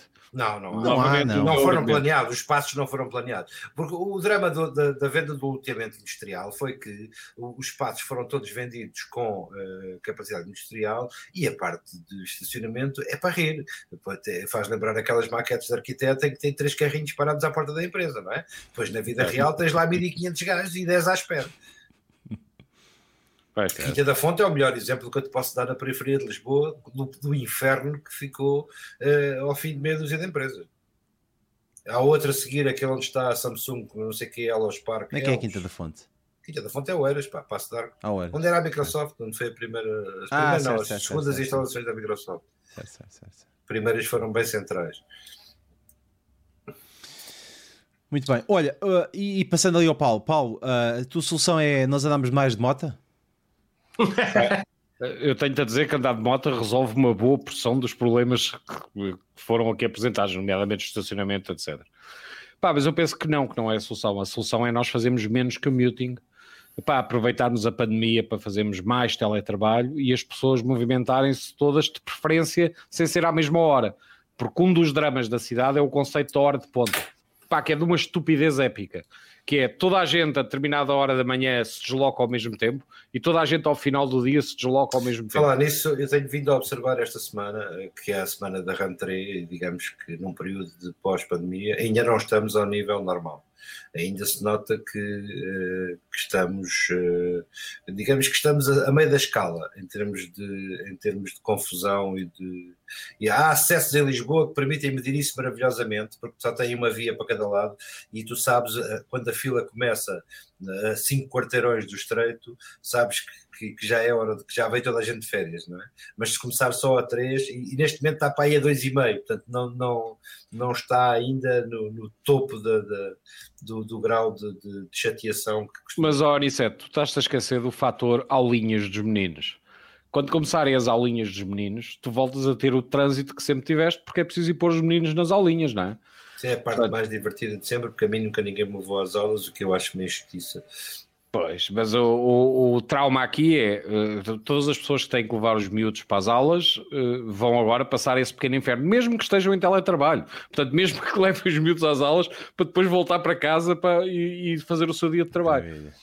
Nem Eh, tinha pá, lembrado dessa, é um facto, sim. É, mas é um, é um problema de todo o tamanho. Mas como eu digo, eu acho que se nós fôssemos suficientemente inteligentes para aquilo a que chamamos a hora de ponta se diluir por 4 ou 5 horas do dia, pá, provavelmente muitos dos problemas que toda a gente refere deixavam de existir, não é? A, poluição brutal, os tempos de trânsito perdidos, etc, etc. Podias adiá-los para aí para uns 20 ou 30 anos, mas Há uns cidade- anos atrás havia um trend das cidades de 24 horas, ou seja, de procurar que as cidades 15 minutos. tivessem horários mais distribuídos, não é? tem mais a ver com a cidade de 15 minutos. Consegue-se em 15 minutos eh, aceder a, a tudo aquilo que te permite. O, o Brasão meteu aí um comentário qualquer. e- Se já ouviram falar das, das 15 Minute Cities? É isso. Eu nunca tinha ouvido falar, mas do qual é o conceito? O que é que quer dizer? O, como é O que conceito é que tens para é suficiente para fazer a uma um vida quarto de hora, estares a um quarto de hora de tudo o que precisas. que precisas. Isso que é- acontecia quando eu morava no isso é realizável. Tu em Londres demoras um quarto de hora a per- a percorrer um quarteirão. Pá, quer dizer, perceber, a ideia Um é. quarto de hora a sair de casa. exatamente. Não, um a sair da tua rua, demoras um quarto de hora. Pá, quer dizer. impraticável. Ela na teoria é muito bonita, para, estás tu, tu- é óbvio que eu quero tudo a 15 minutos de mim, mas é, mostra uma ineficiência e uma falta de planeamento que é gritante. Então, todos os bairros têm que ter as coisas todas a 15 minutos. É impraticável. Sim, senhora, tem sim, senhora. Chama-se Uber Eats e chama-se Deliveroo. Tens a 15 minutos de ti, tens tudo o que tu quiseres. Eles entregam. Está o problema resolvido. São cidades de 15 minutos. Pronto, Não está são feito. motas. Está feito, posso e, ir e embora. muita moto aí pelo meio, não é? Eu pronto, já feito. Eu ontem estava a Exatamente. atravessar a ponte 25 de Abril às 11 da noite e contei eh, 32, num só sentido, 30 a, a passagem de 32 entregadores de Uber. E eu pergunto, de Uber, de- sim, de Globos e de, e de mochilas verdes. E eu pergunto-me se ou ia tudo para casa, ou acabou o turno e ia tudo para casa, ou se há assim tanto movimento entre margens em termos de, de food delivery. 32. Entre margens. Entre margens. Entre margens. É impressionante. Eu digo assim, epá, não acho normal a esta hora tanta gente, e só, só contei no, no sentido em que ia, não é? Fui calmamente, estava uma temperatura porreira e de repente que vi passar dois ou três, digo assim, é lá, isto é um, é um congresso, há um congresso de comida rápida do outro lado. É, e depois fui vendo passar, passar, fui contando, contando, contando, e disse 32. Depois parei um bocadinho mais à frente naquele parquezinho. Isso é uma verdadeira epidemia. Havia verde e perguntei-me ah, não esperava encontrar tanto movimento de entregadores de comida entre margens, precisamente. Ah, é assim. Eu nem sabia ah. que isso existia, pá. Que, que, havia o conceito de tu encomendares ah, de uma margem para outra comida. Tu quando encomendas, Existe queres lá saber que foi inventada há uns anos atrás, que isso é uma ponte que tu tens, que dá para passar de uma margem para a outra. E, epá, ah. e que ah. tem portagens. Portanto, pois, as taxas é de entrega, um custo, as taxas é de entrega acrescidas de portagens têm que aumentar brutalmente, não é? Quer dizer, São dos 2.700 euros que os jovens agora estão a ganhar. Estão a pagar os Deliverus e os, quando, os coisas todos. Quando lá passares, espreita esse pormenor. Porque os jovens agora ganham 2.700 euros. É Quando vamos entrar por aí. Fica topic alguns entendidos. Exatamente. Um, tu não vês televisão, claramente. Não, não, não televisão, como é que podes ver o Sousa Tavares? Não pode. Exatamente. Uh, bem, dito isto, uh, e porque hoje fomos, temos bastantes comentários na nossa... Uh, nas nossas redes sociais. Não dá para fazer highlight deles todos, mas muito obrigado por participarem na conversa connosco todos nós que estamos aqui uh, na, neste, neste programa, nós temos acesso aos comentários e, e eles não, serão não são desperdiçados. Nós automaticamente, automaticamente incluímos esses comentários na nossa, no nosso discurso. Um, Parece-me útil dizer isso. Uh, porque de vez em quando as pessoas ficam chateadas quando nós fazemos, não fazemos a highlight dos comentários. Mas não fiquem, não fiquem chateadas, porque vocês estão aqui no nosso coração e, e, e vamos mudar de tópico. O, onde? Ah, chegamos à. acabou-me o vinho, acabou o vinho, não sei o que é. Que agora só tenho água. Isto agora vai ter de ficar sério. Vamos para a parte mais interessante do nosso programa, que toda a gente pede. Um, que os pais ainda não deitaram os miúdos porque amanhã é dia de escola e eles têm de ficar para ver isto no nosso programa. Que ainda não temos genérico para essa parte do nosso programa, mas é a parte em que toda a gente traz. Graças a Deus. Graças a Deus, não é? Um, onde toda a gente traz uma tecla e um, é para mostra a tecla. Encomenda aí ao Brasão um genérico para, para, para a tecla, pá. O Brasão está genéricos? Não, mas ele queixa-se do Pitch é porque é um crítico. Então, se é crítico, faz. claro, olha, dar bocas de sofá, estar ali no era. Ah, exatamente. Ah, e tal. eu vejo o gajo a falar, fala, fala, mas tu não faz nada. Pá, portanto, não, não, não, não, nada melhor do que. Exatamente, nada melhor do que ajudar-nos aqui a fazer um genérico. O genérico é muito difícil, quer dizer, é ter um, um cartão e depois uma música meio manhosa. Agora, um, o... vamos para a parte das teclas. Um, e eu perdi-me, entretanto, na ordem de quem apresenta a tecla, mas nada melhor do que nós começámos pelo Paulo, que, que teve ali mais caladinho naquele lugar, com uma imagem assim meio. Um, uh, com uma cor assim meio estranha, que eu não sei se esse, se esse polo é amarelo ou se uh, é já foi demasiadas vezes à, à, à, máquina de lavar. Não, assim, é, por acaso é novo, pá. é amarelo e é novo. Epá, tu deixas de acertar é melhor. Epá, tenho de emprestar um daqueles cartões em que tu chegas ao pé da câmara e depois fazes o color matching da coisa toda. Pá, isso não pode ser. Mas pronto, hoje o Paulo Irante quer-nos trazer a tecla S de, uh, de Strange New Worlds deve ser uma série nova qualquer na Netflix, certo? É mais um Star ah. Trek que aí vem, provavelmente, não sei se é na Netflix, se é na, na Amazon Prime, eles estão divididos. O Discovery passa na, no Netflix, uh, o Picard passa na Amazon Prime. Uh, e agora vem aí mais o Strange New Worlds pá, e eu adoro Star Trek pá, e estou todo contente por ao fim destes anos todos voltar a ter três e quatro séries uh, em simultâneo de Star Trek, momento há quatro, uma, uma é de banda desenhada. Uh, epá, e adoro aquilo. E esta série tem a particularidade de repescar o formato da série, da série original e do, do Star Trek eh, Next Generation, que é uh, funcionar por episódios, portanto, histórias curtinhas de um ou dois episódios, em vez de serem histórias que ocupam uma season inteira. Mas é ficção, e eu gosto tecno... muito... é ficção tecnológica? Ou... Ficção científica. Uh, tu não conheces Star Trek? Ah, oh Paulo, eu saiu, saiu hoje, saiu hoje o, o o trailer do, do novo Matrix, Matrix The, Resur The Resurrections. Sim. Eu não me entusiasmo com um, um filme de pseudoficção tecnológica desde o Tron. Epá, uh, mas não tem nada a ver. Eh, Pronto, o Star Trek okay. não tem nada a ver com isso. Uh, eu, eu, Pedro, eu vou fazer o seguinte: eu vou-te mandar só um episódio de 40 minutos de Star Trek para tu veres. Tá e um episódio pá, que, que, diz tudo porque é que eu gosto tanto daquela série. Eu tenho que dizer Beam Me Up Scotty? Não. Uh... Não, não tens de dizer nada. Só tens que ver o episódio epá, e perceber o que é que é boa ficção científica. Epá, é eu adoro Star Trek. Atrás de mim tenho uma série de posters da Star Trek que adoro. Uh, tens do Star Wars mesmo. Tu estás no, no campo do lado negro da força. Pá.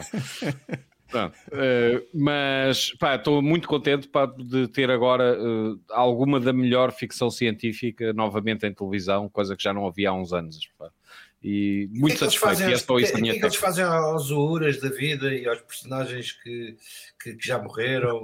Eh, Olha, é, neste Strange fazem New Worlds. Fazem mobilidade, mobilidade especial. Neste Strange New Worlds é a história da Enterprise antes do Kirk. Ou seja, tu vais ver a Enterprise comandada pelo comandante Pike, uh, que já agora pá, é brutal, ele já apareceu numa season de outra série do Star Trek. Já deve estar reformado a viver numa, numa, aldeia de Plutão. É uma delícia, pá. Uh, uh, para quem conhece o Star Trek, o Pike é o primeiro comandante da Enterprise que acabou queimado e há um episódio da Enterprise em que se fala do, do Star Trek original em que se fala dele, pá, e o gajo vive com, ligado a uma máquina completamente queimado. Mas isto é a história dele. Uh, epá, e está muito parece, bem escrito. Parece a descrição, parece eu, todo queimado, já estou todo queimadinho, agarrado a uma máquina. Ele está mais, pá. tu, tu estás só bronzeado, pá. ele é que está mesmo queimado. Uh, meh, meh, uh, meh. Uh, mais ou menos. Uh, do Picard e do Voyager, mais ou menos. Uh, meh. É, são os Star Treks mais fraquinhos que foram feitos até hoje. mas são o que há, são o que temos. Maravilha. Mas vale a pena ver o Picard, vale, vale a pena ver o Picard. Tem uma legião, uma legião de admiradores. Tem uma legião de admiradores, apesar de fraquinho. Isso é que é Pedro, Pedro, eu vou-te mandar o episódio para ver, que não é do Star Trek moderno, é de um anterior. Uh, epá, e, ah, e, é um episódio que diz anos, sobre o Star Trek. Nos anos 80, talvez, não? Pá, aí nos anos 80 viste o Next Generation, sim. Olha, o episódio que eu te vou mandar é do Next Generation. E, epá, e tu percebes logo porque é que eu gosto tanto daquilo. Agora, o Star Trek moderno é um Star Trek cheio de ação, é, muito inspirado na, na, no reboot que foi feito pelo tipo que realizou Star Wars e que destruiu Star Wars, como é que ele se chama? O tipo que estragou Star Wars, uh, o realizador, não me lembro agora do nome. Quem? Sherlock Holmes. Shyamalan. Não, qual Shyamalan? O gajo que realizou Star Wars, pá, não me lembro agora do nome dele. Ah, Chewbacca. É. James C. Chewbacca. Não, também não é. Uh, mas, pá, este Star Trek novo tem demasiada ação e cérebro a menos. E eu gosto mais do Star Trek que tem mais cérebro e menos ação. Ah, ok. É, exatamente. JJ. Uh, é JJ. Abrams. Exatamente. Foi esse gajo que conseguiu aniquilar o Star Wars, pá, matou uh, a, a série pá, de vez. Meu Pá, e, e, ainda bem que sim, ainda bem, porque aquilo é uma história manhosa como o raio, que não tem pés nem cabeça. Claro que não ah. tem, porque ele a única coisa que sabe fazer é filmar a ação, portanto... Não, não, a Star, a Star Trek, isso não tem piada nenhuma, pá. Não sei como é que vocês Star conseguem achar não tem piada, nenhuma. coisas. O, o gajo que é fã do, do, do, da porcaria do Star Wars para dizer da que o Star Trek não tem piada Star nenhuma. Wars. Eu já te digo onde é que enfio o lightsaber. Até vais, até vais ver estrelas aí no teu. Extracta a tua Death Star e, e vais ver. Uh, anda cá, ó oh pai. Olha, uh... onde é que eu ia? Vamos para a, próxima, vamos para, para a outra tecla. Depois da tecla do, um, do S do uh, Paulo Arena, vamos trazer a tecla do Armando.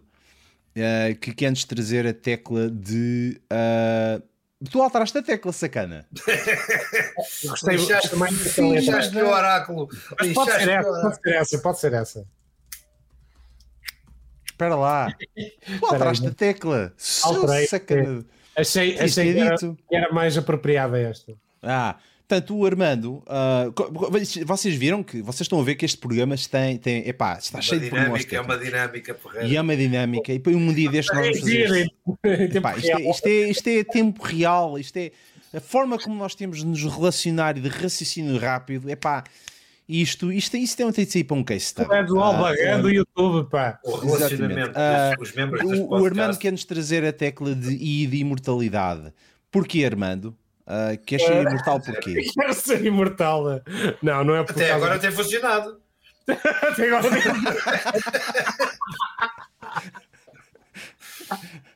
Sim, porque ele Não. ainda não começou a andar de bicicleta. Exatamente.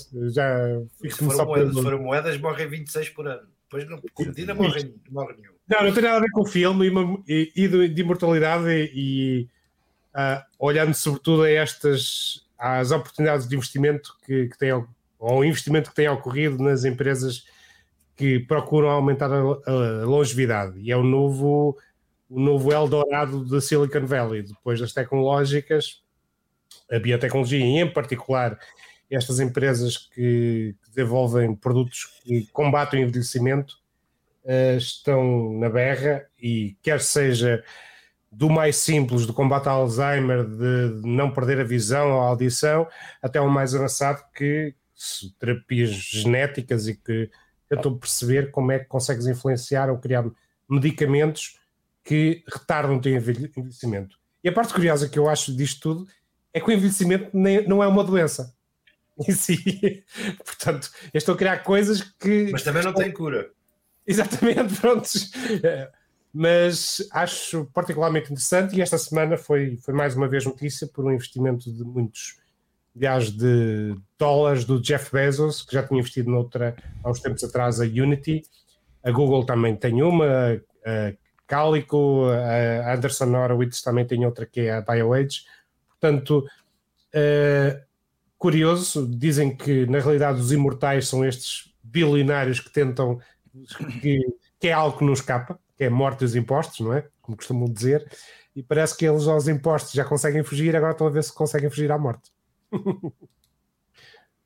Isso parece bastante giro, ah, mas ah, o que é que eu tenho para dizer sobre isso? Ah, não concordo. Acho que. não sabes porquê. não, Concordas não, não, não, epá, não, não concordo. não investimento concordo. nestas startups? Não, não concordas? Epá, neste, neste, neste assunto específico, não. Acho que nós, por- para já, acredito que vai ser difícil nós, ahm, nós retardarmos o nosso envelhecimento. Ahm, ahm, A esperança epá, média de vida neste século não diz isso. retardado já consegui. Ah, tá bem, mas uma coisa é a esperança de vida, outra coisa é a forma como tu chegas até lá, não é? Se, nós, se, se tu considerares que chegas aos 80 anos todo raquítico e, e, e fi- ficas a, a refém dos, dos comprimidos que tens de tomar todos os dias, eu não sei se isso é uma boa experiência de vida ou não. Ahm, agora, ahm, epá, parece-me que nós andamos aqui e, e- eu tenho exatamente a mesma opinião quando nós investimos largos milhões em desenvolvimento de coisas que se calhar o resto da humanidade ainda, ainda não está epá, eventualmente não precisa. Uh, para o primeiro mundo são coisas importantes, mas depois temos o resto do. Não sei se viste hoje o diretor que- da OMS eh, dar um raspanete ao mundo sobre, A terceira sobre a terceira, sobre a terceira dose, exatamente. Sim. Certo. Epá, acho que nos foi nos Estados Unidos perderam, perderam, ou, ou a validade das vacinas foram para aí 15 milhões que foram para o lixo. Epá, pff, uh, eu, eu, eu acho que nós, nós faz sentido numa, numa economia global, ter, saudável. podiam ter oferecido aos talibãs, pá.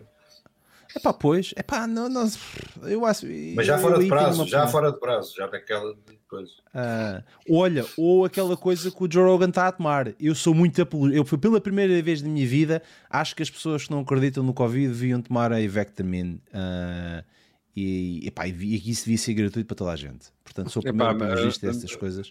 Eu, eu não tenho a certeza que as pessoas que tomam o dewormer para cavalos pá, eh, eh, percebam a ironia pá, e E devia percebam ser a nuance. grátis, para cavalo dado.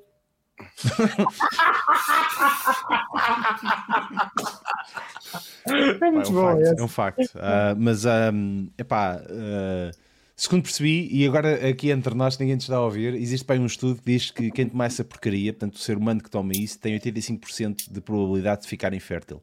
O que bate O que não é mau. Epá, Eu gosto que não é desse- mau. Não, também eu gosto gosto. disso, pá, Pela primeira, é um vez, pela primeira vez tens uma franja. Double Jeopardy. Tens Double uma, espécie, tens uma espécie de, de designer drug que é perfeita. Exatamente. Epá, me parece-me bem. Acho que Epá, gente... entre, os, entre, os, que morrem e os que ficam inférteis, pá, a próxima geração vai ter uma terra muito melhor pá, do que esta. Exatamente. Pelo menos vai ter ciclovias para andar de bicicleta. Agora, um, por falar em, em, em, bicicleta, vamos passar a bicicleta para o, para o Pedro Aniceto, já que ele nos trouxe aqui o tópico, vai ficar com esta, com esta última antes da minha, uh, antes da minha tecla, uh, que, ele, que ele quer nos trazer a tecla de M, de margens. Ele está claramente, margens, neste caso comerciais, mas ele está claramente contra o Porto de Lisboa. É não, isso, não, não, não. É, é, da sexta-feira passada parti os meus óculos. As pessoas que têm ecrãs de 4K já terão percebido. Novamente. Os pobres, os pobres não, os pobres não terão percebido imediatamente. Têm os monitores miseráveis que não lhes permitem ver uma espécie de fita preta que eu tenho aqui no meio da ponte. À espera que, à espera que isto não. Espera lá, porquê que não estás aqui no meio? Que isto ah, não pronto. Desarme. Vês? Tenho aqui uma fitazinha que está certo. a garantir. Mas está a giro, está a giro. Ah, fica, fica. São os novos um óculos do Facebook, pai. São os novos óculos do Facebook. Dá um ar hipster, exatamente. E, e fiz aquilo que já tenho feito.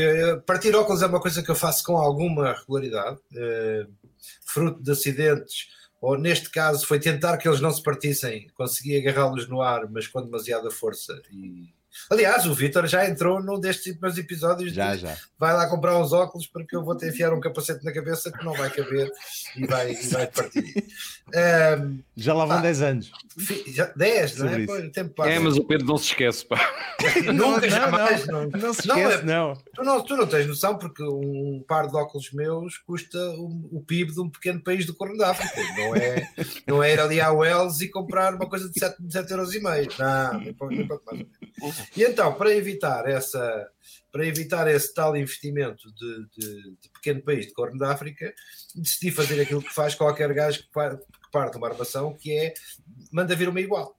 Não é? Portanto, uh, mandar vir uma igual. Acontece que há uma coisa chamada sociedade de consumo que faz com que os produtos entrem em obsolescência. Exatamente. Uh, Portanto, já não há igual ao fim dos muito anos. Muito rapidamente, exatamente. Tu vais aí ao, ao, ao, mercado, vais ao mercado e percebes que, ah, não, isso estava no catálogo de há 5 anos e agora já não está, e essas lentes não cabem, não sei o quê. O melhor é comprares umas lentes novas e a armação e dá cá 2 mil euros, a coisa que vai.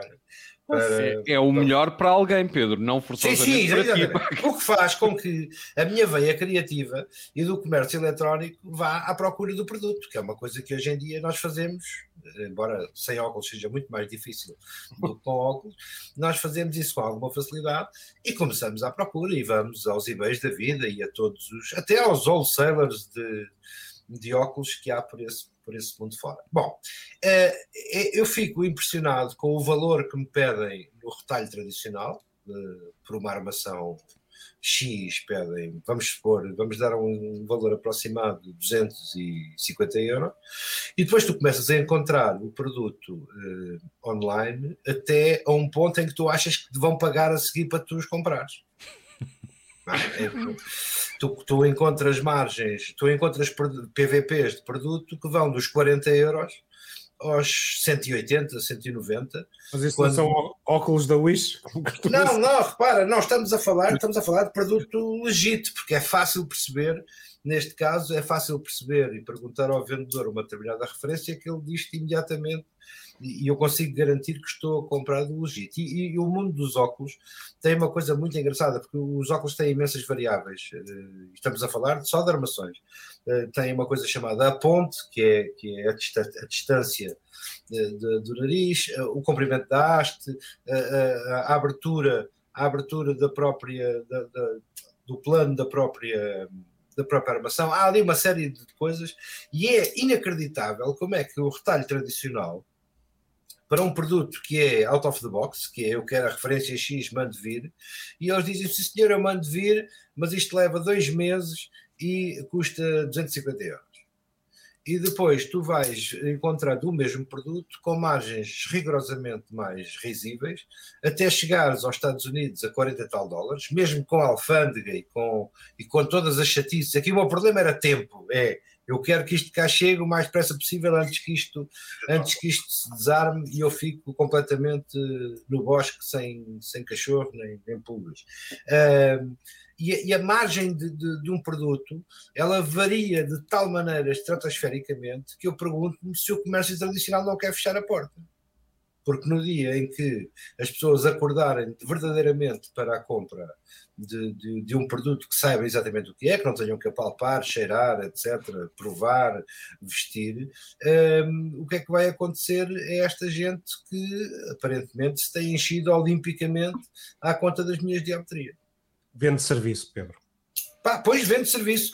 Eu, eu, eu, eu, percebo que haja, e no caso da, dos ópticos e dos, dos optometristas, eu percebo que há uma componente de serviço não pago que, é, que eles prestam que é importantíssima. Eu cheguei a um, a um optometrista e disse: Olha, tenho dois pedaços de óculos e não posso viver sem isto, não posso ficar oito dias à espera que venha uma armação. Eu preciso de reparar isto, mesmo que seja artesanalmente, preciso de uma reparação.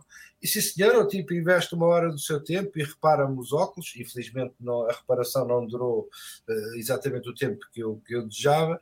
E quanto é que eu lhe devo? Nada isso é um custo que efetivamente tem que ser diluído em margens de, de, em margens de produtos. Aquilo que eu já me custa um bocado a perceber e que acho um bocadinho uh, ofensivo é que de repente eu encontro produtos com margens de 300% à venda no, no retalho tradicional. E aí dói-me um bocadinho, principalmente se não usarem vaselina não é? Portanto, se for sem lubrificante, dói-me bastante mais. Se não te convidarem para jantar primeiro. Tal e qual, exato, uma carta de cinema, um, um Netflix, uma coisa qualquer. Tudo menos Star Trek. Relaxa é? os rins. Star Trek não faço. É, é, há, coisas, há coisas que não. Ainda não faço, não sei se depois certo. do Paulo. Depois do Paulo mandar não levas, não levas com a Star Trek nos olhos. Tens no, chat, ah. tens no chat o link do episódio, ah, faz aí o cut and paste. Uh, ah. pronto, pronto, mas basicamente era a minha indignação desta semana, era pensar que alguém está a rir-se daquele otário que vai ao balcão comprar uma armação podia comprar nos Estados Unidos por 40 dólares, entregue 24 horas depois, vem para a Europa para o comércio tradicional e dizem que dois meses 250 euros. Eu posso, eu, posso, eu posso dar a minha experiência aqui porque eu também utilizo óculos, sobretudo por, por causa do meu tempo em frente aos computadores. Um, a, a, idade já pesa, uh, sobretudo nos olhos, e isto já não é. Se isso fosse já é desculpa, é já estava de bengala, Vitor. Pá, mas está mas é assim. É assim. Uh, e mesmo com dois monitores 4K, a coisa não, não, não, não resulta aqui. Agora, um, eu posso dizer que. Um, aqui existe a facilidade das pessoas comprarem óculos. Uh, tipicamente há, há sempre promoções. Ah, e, os, e, as armações aqui são bem mais baratas e é, é mais rápido arranjar as armações aqui do que propriamente um, em Portugal, de acordo com a minha experiência. Mas depois, há uns tempos atrás, há dois, três anos atrás, entrei na, no mundo do online, que é, tu sabes exatamente a tua prescrição e chegas ao mundo online e dizes, é exatamente isto que eu quero. Eles mandam-te os óculos, tu testas, tu dizes, é, afinal não gosto, mandas para trás e eles retornam-te o dinheiro. Eu tenho um problema com isso. Eu tenho um problema com isso que, é, que é, é, diferente e eh, o meu ponto focal é muito preciso. Eu, eu, preciso de ter uma, um ponto, o meu ponto ideal nem é onde eles estão neste momento, era um pouco mais acima, ou seja, eu precisava de que a ponte fosse até mais estreita para que eles tivessem. Ah, mas e é muito o nariz e fica o problema resolvido. Não, é muito difícil, é muito difícil sem a, a prescrição. Não é o problema não é a prescrição, é a adaptação de, de certo, armação certo. ao sítio. E eu, eu noto imediatamente quando eles estão a ficar, quando eles estão a ficar um bocadinho fora do sítio, noto imediatamente na qualidade de visão. Agora, entendo perfeitamente, entendo perfeitamente isso. Eu, eu entro. Eu já tive uma chatice com a alfândega portuguesa porque comprei uma armação que vinha com uns plásticozinhos, vinha com, com duas, duas lentes, porque a armação nunca vem habitualmente só a armação, traz lá uma, um plástico entalado, em que alguém na alfândega portuguesa decidiu que aquilo eram óculos graduados. E eu fui lá reclamar e eu disse: Mas como é que é o óculos graduados se, se os óculos não têm, não têm lentes? Está sim, senhor. Vou-lhe mostrar. E, e saca-me os óculos com dois bocados de plástico. Pá, e eu, para não me irritar, porque a minha urgência com armações é sempre muita, quando mando vir é porque estou aflito, uh, paguei a taxa e disse: Pronto, ok, não, não, e os direitos, não quero saber de mais nada, dê-me lá isso que eu quero ir embora. E mudei as lentes logo ali no balcão porque eu precisava tanto deles que disse: não, olha, já agora, traque, traz, traz, traque, porque eu já tenho muita experiência, infelizmente, muita experiência nisto. Paulo, em comentários é que deixaste o link? Foi no, no, no private chat? Não, não, não. não. Uh, foi no. Mas eu meto no private chat também. Ah, entra aí, não te importa, desculpa. Sim. Muito bem. Um, porque já estamos, já passamos da meia-noite, eu vou tentar ser rápido com a minha tecla, que é a última. Um, e eu queria trazer uh, aqui à, à, à antena o B de uh, Burnout Epidemic. Também mudaste, um, também mudaste. Não mudei, não. Não? Uh, não, era esta. Ah. E porquê o Burnout? Uh, porque, pá, curiosamente, isto acho que foi uma coisa que eu partilhei com, convosco no, no nosso, no nosso, Partilhaste, nos comentários durante a semana. Foi, um, comecei a ver, uh, sobretudo nas minhas redes mais próximas, neste caso no LinkedIn, pessoas a partilharem a sua vida uh, pessoal uh, e, e, o, e, o, mau bocado que passaram durante estes últimos tempos e como é que conseguiram sobre, uh, como é que conseguiram resolver esses, esses problemas, como é que conseguiram um, escapar-se desse, desse poço sem fundo para onde estavam a dirigir. E de facto muitos dessas pessoas tiveram mesmo de ficar paradas e ficar off durante vários meses para se recomporem e recuperarem e isso tem tudo a ver com algo, se vocês andarem a pesquisar pá, livros sobre burnout e coisas assim do género, pá, existem uns, um porradão deles, as notícias todas falam, falam nisto. Mas esta tornou-se mais próximo de mim porque um, uh, ah, há pessoas que, entretanto, epá, por uma forma ou outra se relacionavam comigo e, e, e eu conheço-as e decidiram partilhar um bocadinho da sua vida e disseram de facto que não, não estavam a aguentar com uma série de situações, uma parte delas na, traba, trabalham na área da tecnologia e de facto é, a questão da pandemia veio-lhes adicionar mais um problema nas vidas dessas pessoas porque não conseguiram lidar com alguns problemas ou mais pessoais ou mais de trabalho e ficaram completamente burnout de, de, disto tudo que aconteceu. Um, o que depois para além de partilharem as suas histórias e como é que conseguiram ultrapassar esses problemas e como é que pediram ajuda e como é que essa ajuda foi dada, enfim, uma série de coisas boas que entretanto saíram daí.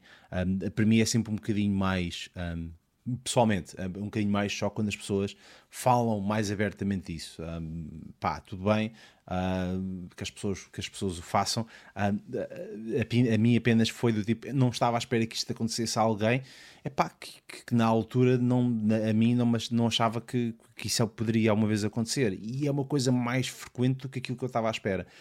Não sei se será por causa da pandemia, não sei se é por causa das pessoas trabalharem, trabalharem na área da tecnologia que ficam mais suscetíveis a esse, a esse burnout. Um, epá, mas efetivamente isso está a acontecer.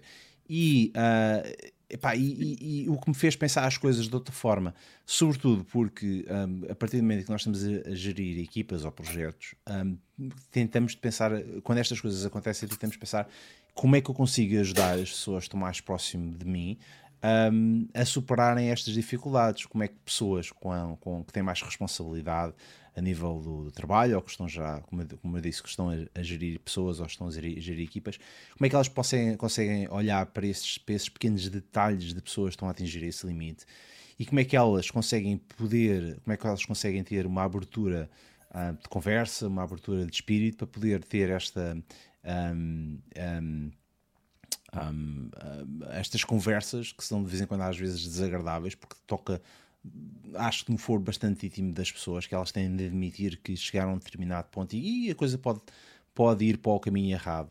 E eu acho que nós estamos uh, eventualmente nesta uh, fase agora de voltar ao trabalho e há pessoas que se calhar vão precisar de mais da nossa ajuda. Um, e a mim como eu disse, tocou-me mais próximo e, e fez-me ver as coisas um bocadinho de maneira diferente por causa disso mesmo. Porque acho que epá, compete a todos nós, nós tentamos identificar isso, porque a partir do momento que as pessoas estão, entram, em, entram em burnout, uh, já deu, eu pelo menos já, já, já consegui reparar que, epá, o caminho para coisas mais complicadas que se calhar não conseguem depois sair de lá é extremamente rápido e uh, se calhar convém pegarmos uh, e olharmos mais para as pessoas que estão mais próximas de nós e tentarmos dar uma ajuda, porque isto de facto não, não foi simples para muita gente. Um, e, e, fica aqui o alerta, e fica aqui a, a, minha, a minha nota desta, desta tecla, e, uh, e basicamente era isso. Um, fica aqui a minha. Se quiserem falar comigo, uh, podem falar, e se quiserem comentar Posso, connosco deixa, nos próximos deixa, programas. Deixa-me dizer-te uma coisa. Tenho 41 anos desta profissão, com um pouquíssimo terreno de um ano e tal que fiz outra coisa. Uh, e uh, não é uma novidade. Uh, eu conheci já mais de uma dezena de casos de burnout muito antes da pandemia, mas décadas antes da pandemia. muitas das pessoas que conheci que, que, que estiveram 100% ou 200% imersas na sua profissão, seja elas programadores da velha guarda de papel e de caneta um, até aos atuais, eh, conheço gente que ou flipa antes, ou por simplesmente faz um, um, um, clique e diz não quero mais, chega, estou farto disto, e o Paulo também deve conhecer, também deve conhecer alguns, e já conheceu alguns, que não provavelmente, que, alguns que, não, que, que, que somos amigos comuns, não fliparam, mas disseram não, não é isto, não, não é não é definitivamente aqui que quero, infelizmente também já perdemos outros pelo caminho, uh, definitivamente. Uh, nesta profissão eu não, não, não tenho forma de comparar com outras de alto, de alto desgaste, mas é verdadeiramente simples entrar numa espécie de, de espiral auto autoconsumo, não vou dizer autoconsumo, não, não, não, não. É uma espécie de autoconsumo até que a pessoa está completamente farta, vazia, já viu tudo, já não tem a mínima, já não tem a mínima paciência para desafios, porque já viu os desafios todos, ou quase todos, já, já fez tudo aquilo que queria fazer e, e, e paga um preço por isso, não é? E paga, paga um preço. É por isso que eu digo que o informático típico é um chato do caraças e é um chato perigoso, porque, porque fica demasiado demasiado centrado. Fica, todos nós conhecemos aqueles tipos do IT que não são capazes de viver fora do, da sua linha de da sua linha profissional, que tu dizes bom dia e o gajo diz aquele processador que tem uma caixa maravilhosa e tal, e diz pá, não, esta hora não, ainda é um bocadinho cedo para, para, para vir com isso. Eu não suporto esse tipo de gente, mas é o que é o que o IT tem mais, percebes? E são aqueles que, por norma, são os primeiros a são os primeiros a flipar a quando, quando, chega, quando chega a hora, exatamente. Uh, eu tenho a, dizer o seguinte: eu sempre assisti ao fenómeno do burnout, até porque este mundo da tecnologia, à semelhança, por exemplo, da medicina, uh, tem ciclos de evolução permanentes e cada vez mais rápidos, cada vez mais apertados. Ou seja, pessoas que eram tremendamente competentes e boas numa determinada tecnologia, de repente veem essa tecnologia ficar obsoleta e aparecer uma nova geração de, de, de trends e de, e de vagas tecnológicas para as quais se sentem absolutamente incompetentes. E entre o esforço das pessoas se modernizarem, o de repente estarem agarrados a empregos onde sentem que estão a ficar para trás porque têm que continuar especializados na tecnologia anterior, etc, etc, tudo isso contribui para níveis de stress muitíssimo elevados na cabeça das pessoas. Pá, coisas tão simples como a linguagem de programação X está obsoleta porque agora a Y é que é o trend, pá, e as pessoas sentem-se completamente inúteis, sentem-se a voltar à estaca zero, etc, etc. O que não é verdade. No entanto, eu percebo o sentimento. Eu percebo o sentimento do programador de Java eh, que de repente viu o Java sair de moda, ou do programador de Perl que de repente viu o Perl desaparecer do mercado. Eh, e, e novamente, isto não é verdade, mas é aquilo que as pessoas sentem. Eh, e, e a tecnologia tem esses ciclos cada vez mais apertados e é cada vez mais exigente. Somando a isso o facto da maior parte destas pessoas já serem naturalmente muito pouco equilibradas eh, em termos de vida pessoal, em termos de ter a sua work-life e, e, a sua vida pessoal à parte, a maior parte destas pessoas tendem a ser relativamente obsessivas, a, a programar um bocadinho para me distrair nos intervalos do trabalho, quer dizer, ou seja, a fazer mais do mesmo eh, ou a fazer coisas diferentes com o mesmo tipo de skill set. Pá, vi muitas pessoas queimarem-se ao longo dos anos. O Covid, eh, com taxas de divórcio muito maiores do que aquelas que eram normais, pessoas que tinham filhos, mas que descobriram que não estar longe dos filhos 8 horas por dia lhes custa qualquer coisa, afinal não é uma coisa assim tão agradável para eles. Uh, descobrirem que estão casados com mulheres que eventualmente nem sequer conheciam, porque nunca tiveram que estar tanto tempo com elas. Mas isso acontece com todos. Exato, e vice-versa. Mas repara, a pandemia levou-nos a viver esse tipo de situações uh, pá, que, que não aconteciam com frequência. Uh, havia aquele escape de ir para o trabalho. E eu tenho amigos meus que durante o tempo todo da pandemia procuraram sempre sair de casa e ir para o trabalho, porque por simplesmente não conseguiam fazer nada em casa, não, não, não nada. Eu, eu, por acaso, essa dimensão do Covid e só na dimensão do trabalho, depois há a dimensão pessoal que, que arrasta, que uh, compõe em cima do que existe, eu vejo que, sobretudo, este período que passamos, na maior parte dos casos, as pessoas tiveram que trabalhar mais. Isso é um fator condicente ao burnout. E em segundo lugar, as pessoas, por norma, ficaram com mais responsabilidade, não é que lhes dessem, mas responsabilidade porque tiveram que lidar com um, elevado número de mudanças e tiveram que assumir isso. Epá, isso eu, eu, eu, mas lá, Armando, nem sempre isso é verdade. Ou seja, eh, eu reparei que houve pessoas a esticarem-se nas horas que trabalhavam durante este período, até porque tinham ali duas horas de trânsito que, que absorviam e que, em vez de usarem proveito próprio, acabavam por dedicar à empresa. E a empresa onde eu trabalho fez um esforço muito grande para dizer a essas pessoas para pararem. Pá, para dizer que. É, pá, é, que eu ia pegar a seguir, que é. Pá, haver tardes inteiras em que não há reuniões, em que estão proibidas as reuniões na empresa, as pessoas precisam de ter menos Mas era que eu ia pegar a seguir, Paulo, que é como é que sai disto. As pessoas que chegaram ao burnout é porque normalmente tiveram esses dois fatores e depois fatores pessoais, etc. Como é que sais disto? E do, do lado.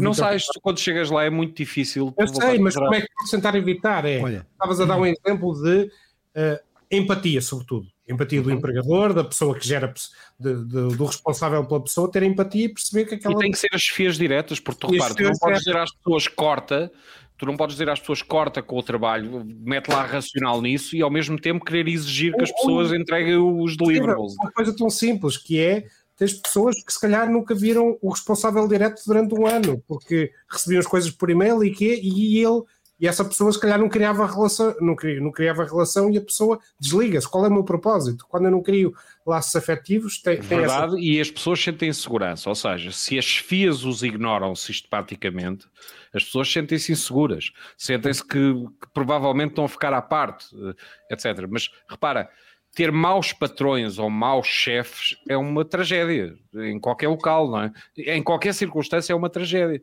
Durante este período de pandemia, a, a obrigatoriedade das pessoas picarem o ponto umas com as outras epá, é infinitamente maior do que alguma vez foi, não é? E, e a preocupação também para sair daqui é, sobretudo, porque se trata de trabalho, as próprias organizações vão ter que mudar e vão ter que valorizar, valorizar mais a vida pessoal a capacidade de tu encontrares outras dimensões que te completem. Porque o teu burnout é sinal que tu não estás completo. Não sentes não, nada que. Que, que, e, e, também, e também, também, Ormando, também disseste ter um bocadinho mais empatia relativamente a isso. Sim, sim, sim. Ah, Mas repara, eu, acho... eu, por exemplo, na, na, empresa onde eu trabalho, criaram-se coisas, mesmo antes da pandemia, eh, como as pessoas reduzirem horários de trabalho quando acharem que isso é importante para elas, pá, eh, fazer uma série de coisas que são importantes para o equilíbrio das pessoas. Mas a questão é que não é quantitativa, eu acho que é qualitativa. O que é que isto quer dizer?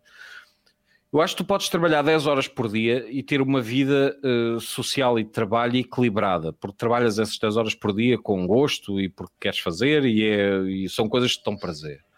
Uh, mas se tu não tens esse prazer, se tu estás em esforço permanente, isso obviamente vai acabar mal. Eh, e, e, e, eu pessoalmente, pá, das pessoas que, de, de que sou chefe na organização, pá, o que eu faço questão de dizer às pessoas é que elas têm que saber começar e parar a horas e têm que procurar equilíbrios emocionais que, pá, que, porque isto é uma maratona, não é um sprint. Portanto, se para atingir a próxima meta as pessoas se queimarem, a maratona está perdida porque elas vão encostar Sim. à boxe, não é? Portanto, Sim, mas, mas repara, tu podes ter, podes ter burnout não apenas do trabalho, mas também por causa das circunstâncias com a qual foste incluído neste último tempo. Ah, não, não isso é? não tenho dúvida nenhuma. E acho que as circunstâncias agravaram todos os problemas que já existiam e que eram endémicos. O maior causa de burnout que eu conheço no universo tecnológico é as pessoas sentirem-se a ficar para trás. E não é ficar para trás por falta de vontade de estudar, é por falta de tempo para, para se adaptarem à nova realidade tecnológica. Ou seja, elas estão envolvidas, por exemplo, num trabalho, epá, imagina, vamos pôr aqui um cenário muito negro, tem que manter uma aplicação de COBOL e tem que desenvolver uma aplicação de COBOL. Imagina Sim. a angústia que é ver o resto do mundo a caminhar para uma série de outros paradigmas e de linguagens de programação, etc, etc, e aquela pessoa sentir que não que está, está a ser estrangulada, que está a ser obrigada a ficar é. para trás. Uh, epá, e eu percebo perfeitamente que essas pessoas, epá, ao fim de algum tempo, tenham graves problemas, inclusive de insegurança, não é? Muito bem. Olha, ficamos entretanto por aqui, não queremos dar um burnout de sono às pessoas que nos estão a ver, nem aqui ao grupo, que já estou a receber reclamações de, de pessoas que estão, estão, querem se deitar, querem, querem andar mais cedo, beber o leitinho, meter o pijama e irem para a caminha. Uh, portanto, uh, dito isto, um, se calhar ficamos por aqui. Se calhar um dia destes, uh, de forma mais uh, descontraída e talvez com mais dados, podemos falar um bocadinho sobre o burnout. Um, se calhar mais, mais, mais é um bom tópico, é, se calhar trazemos é mais um para tópico, um, para a gente falar um bocadinho disso e até mesmo ter alguém que nos possa eventualmente ajudar a, a esmiuçar um bocadinho melhor esse assunto. Um, e uh, o que é que eu tenho mais para dizer? Mais nada, uh, está feito este episódio. Um, curiosamente, um, este episódio é o episódio 70 e nós já estamos há 140, 150 horas, mais coisa, menos coisa, a falar todos, uh, os quatro.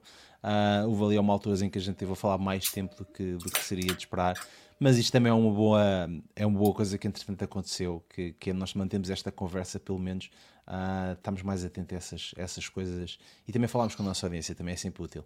E hoje não, não vou pegar nos nomes todos porque já vi que é uma lista enorme. Portanto, muito obrigado a todos aqueles que, entretanto, participaram na nossa discussão. Como eu disse, nós olhamos para os comentários, obviamente, de vez em quando selecionamos alguns que, que poderão fazer sentido no nosso, quando nós estamos a fazer ou quando nós estamos a emitir a nossa opinião.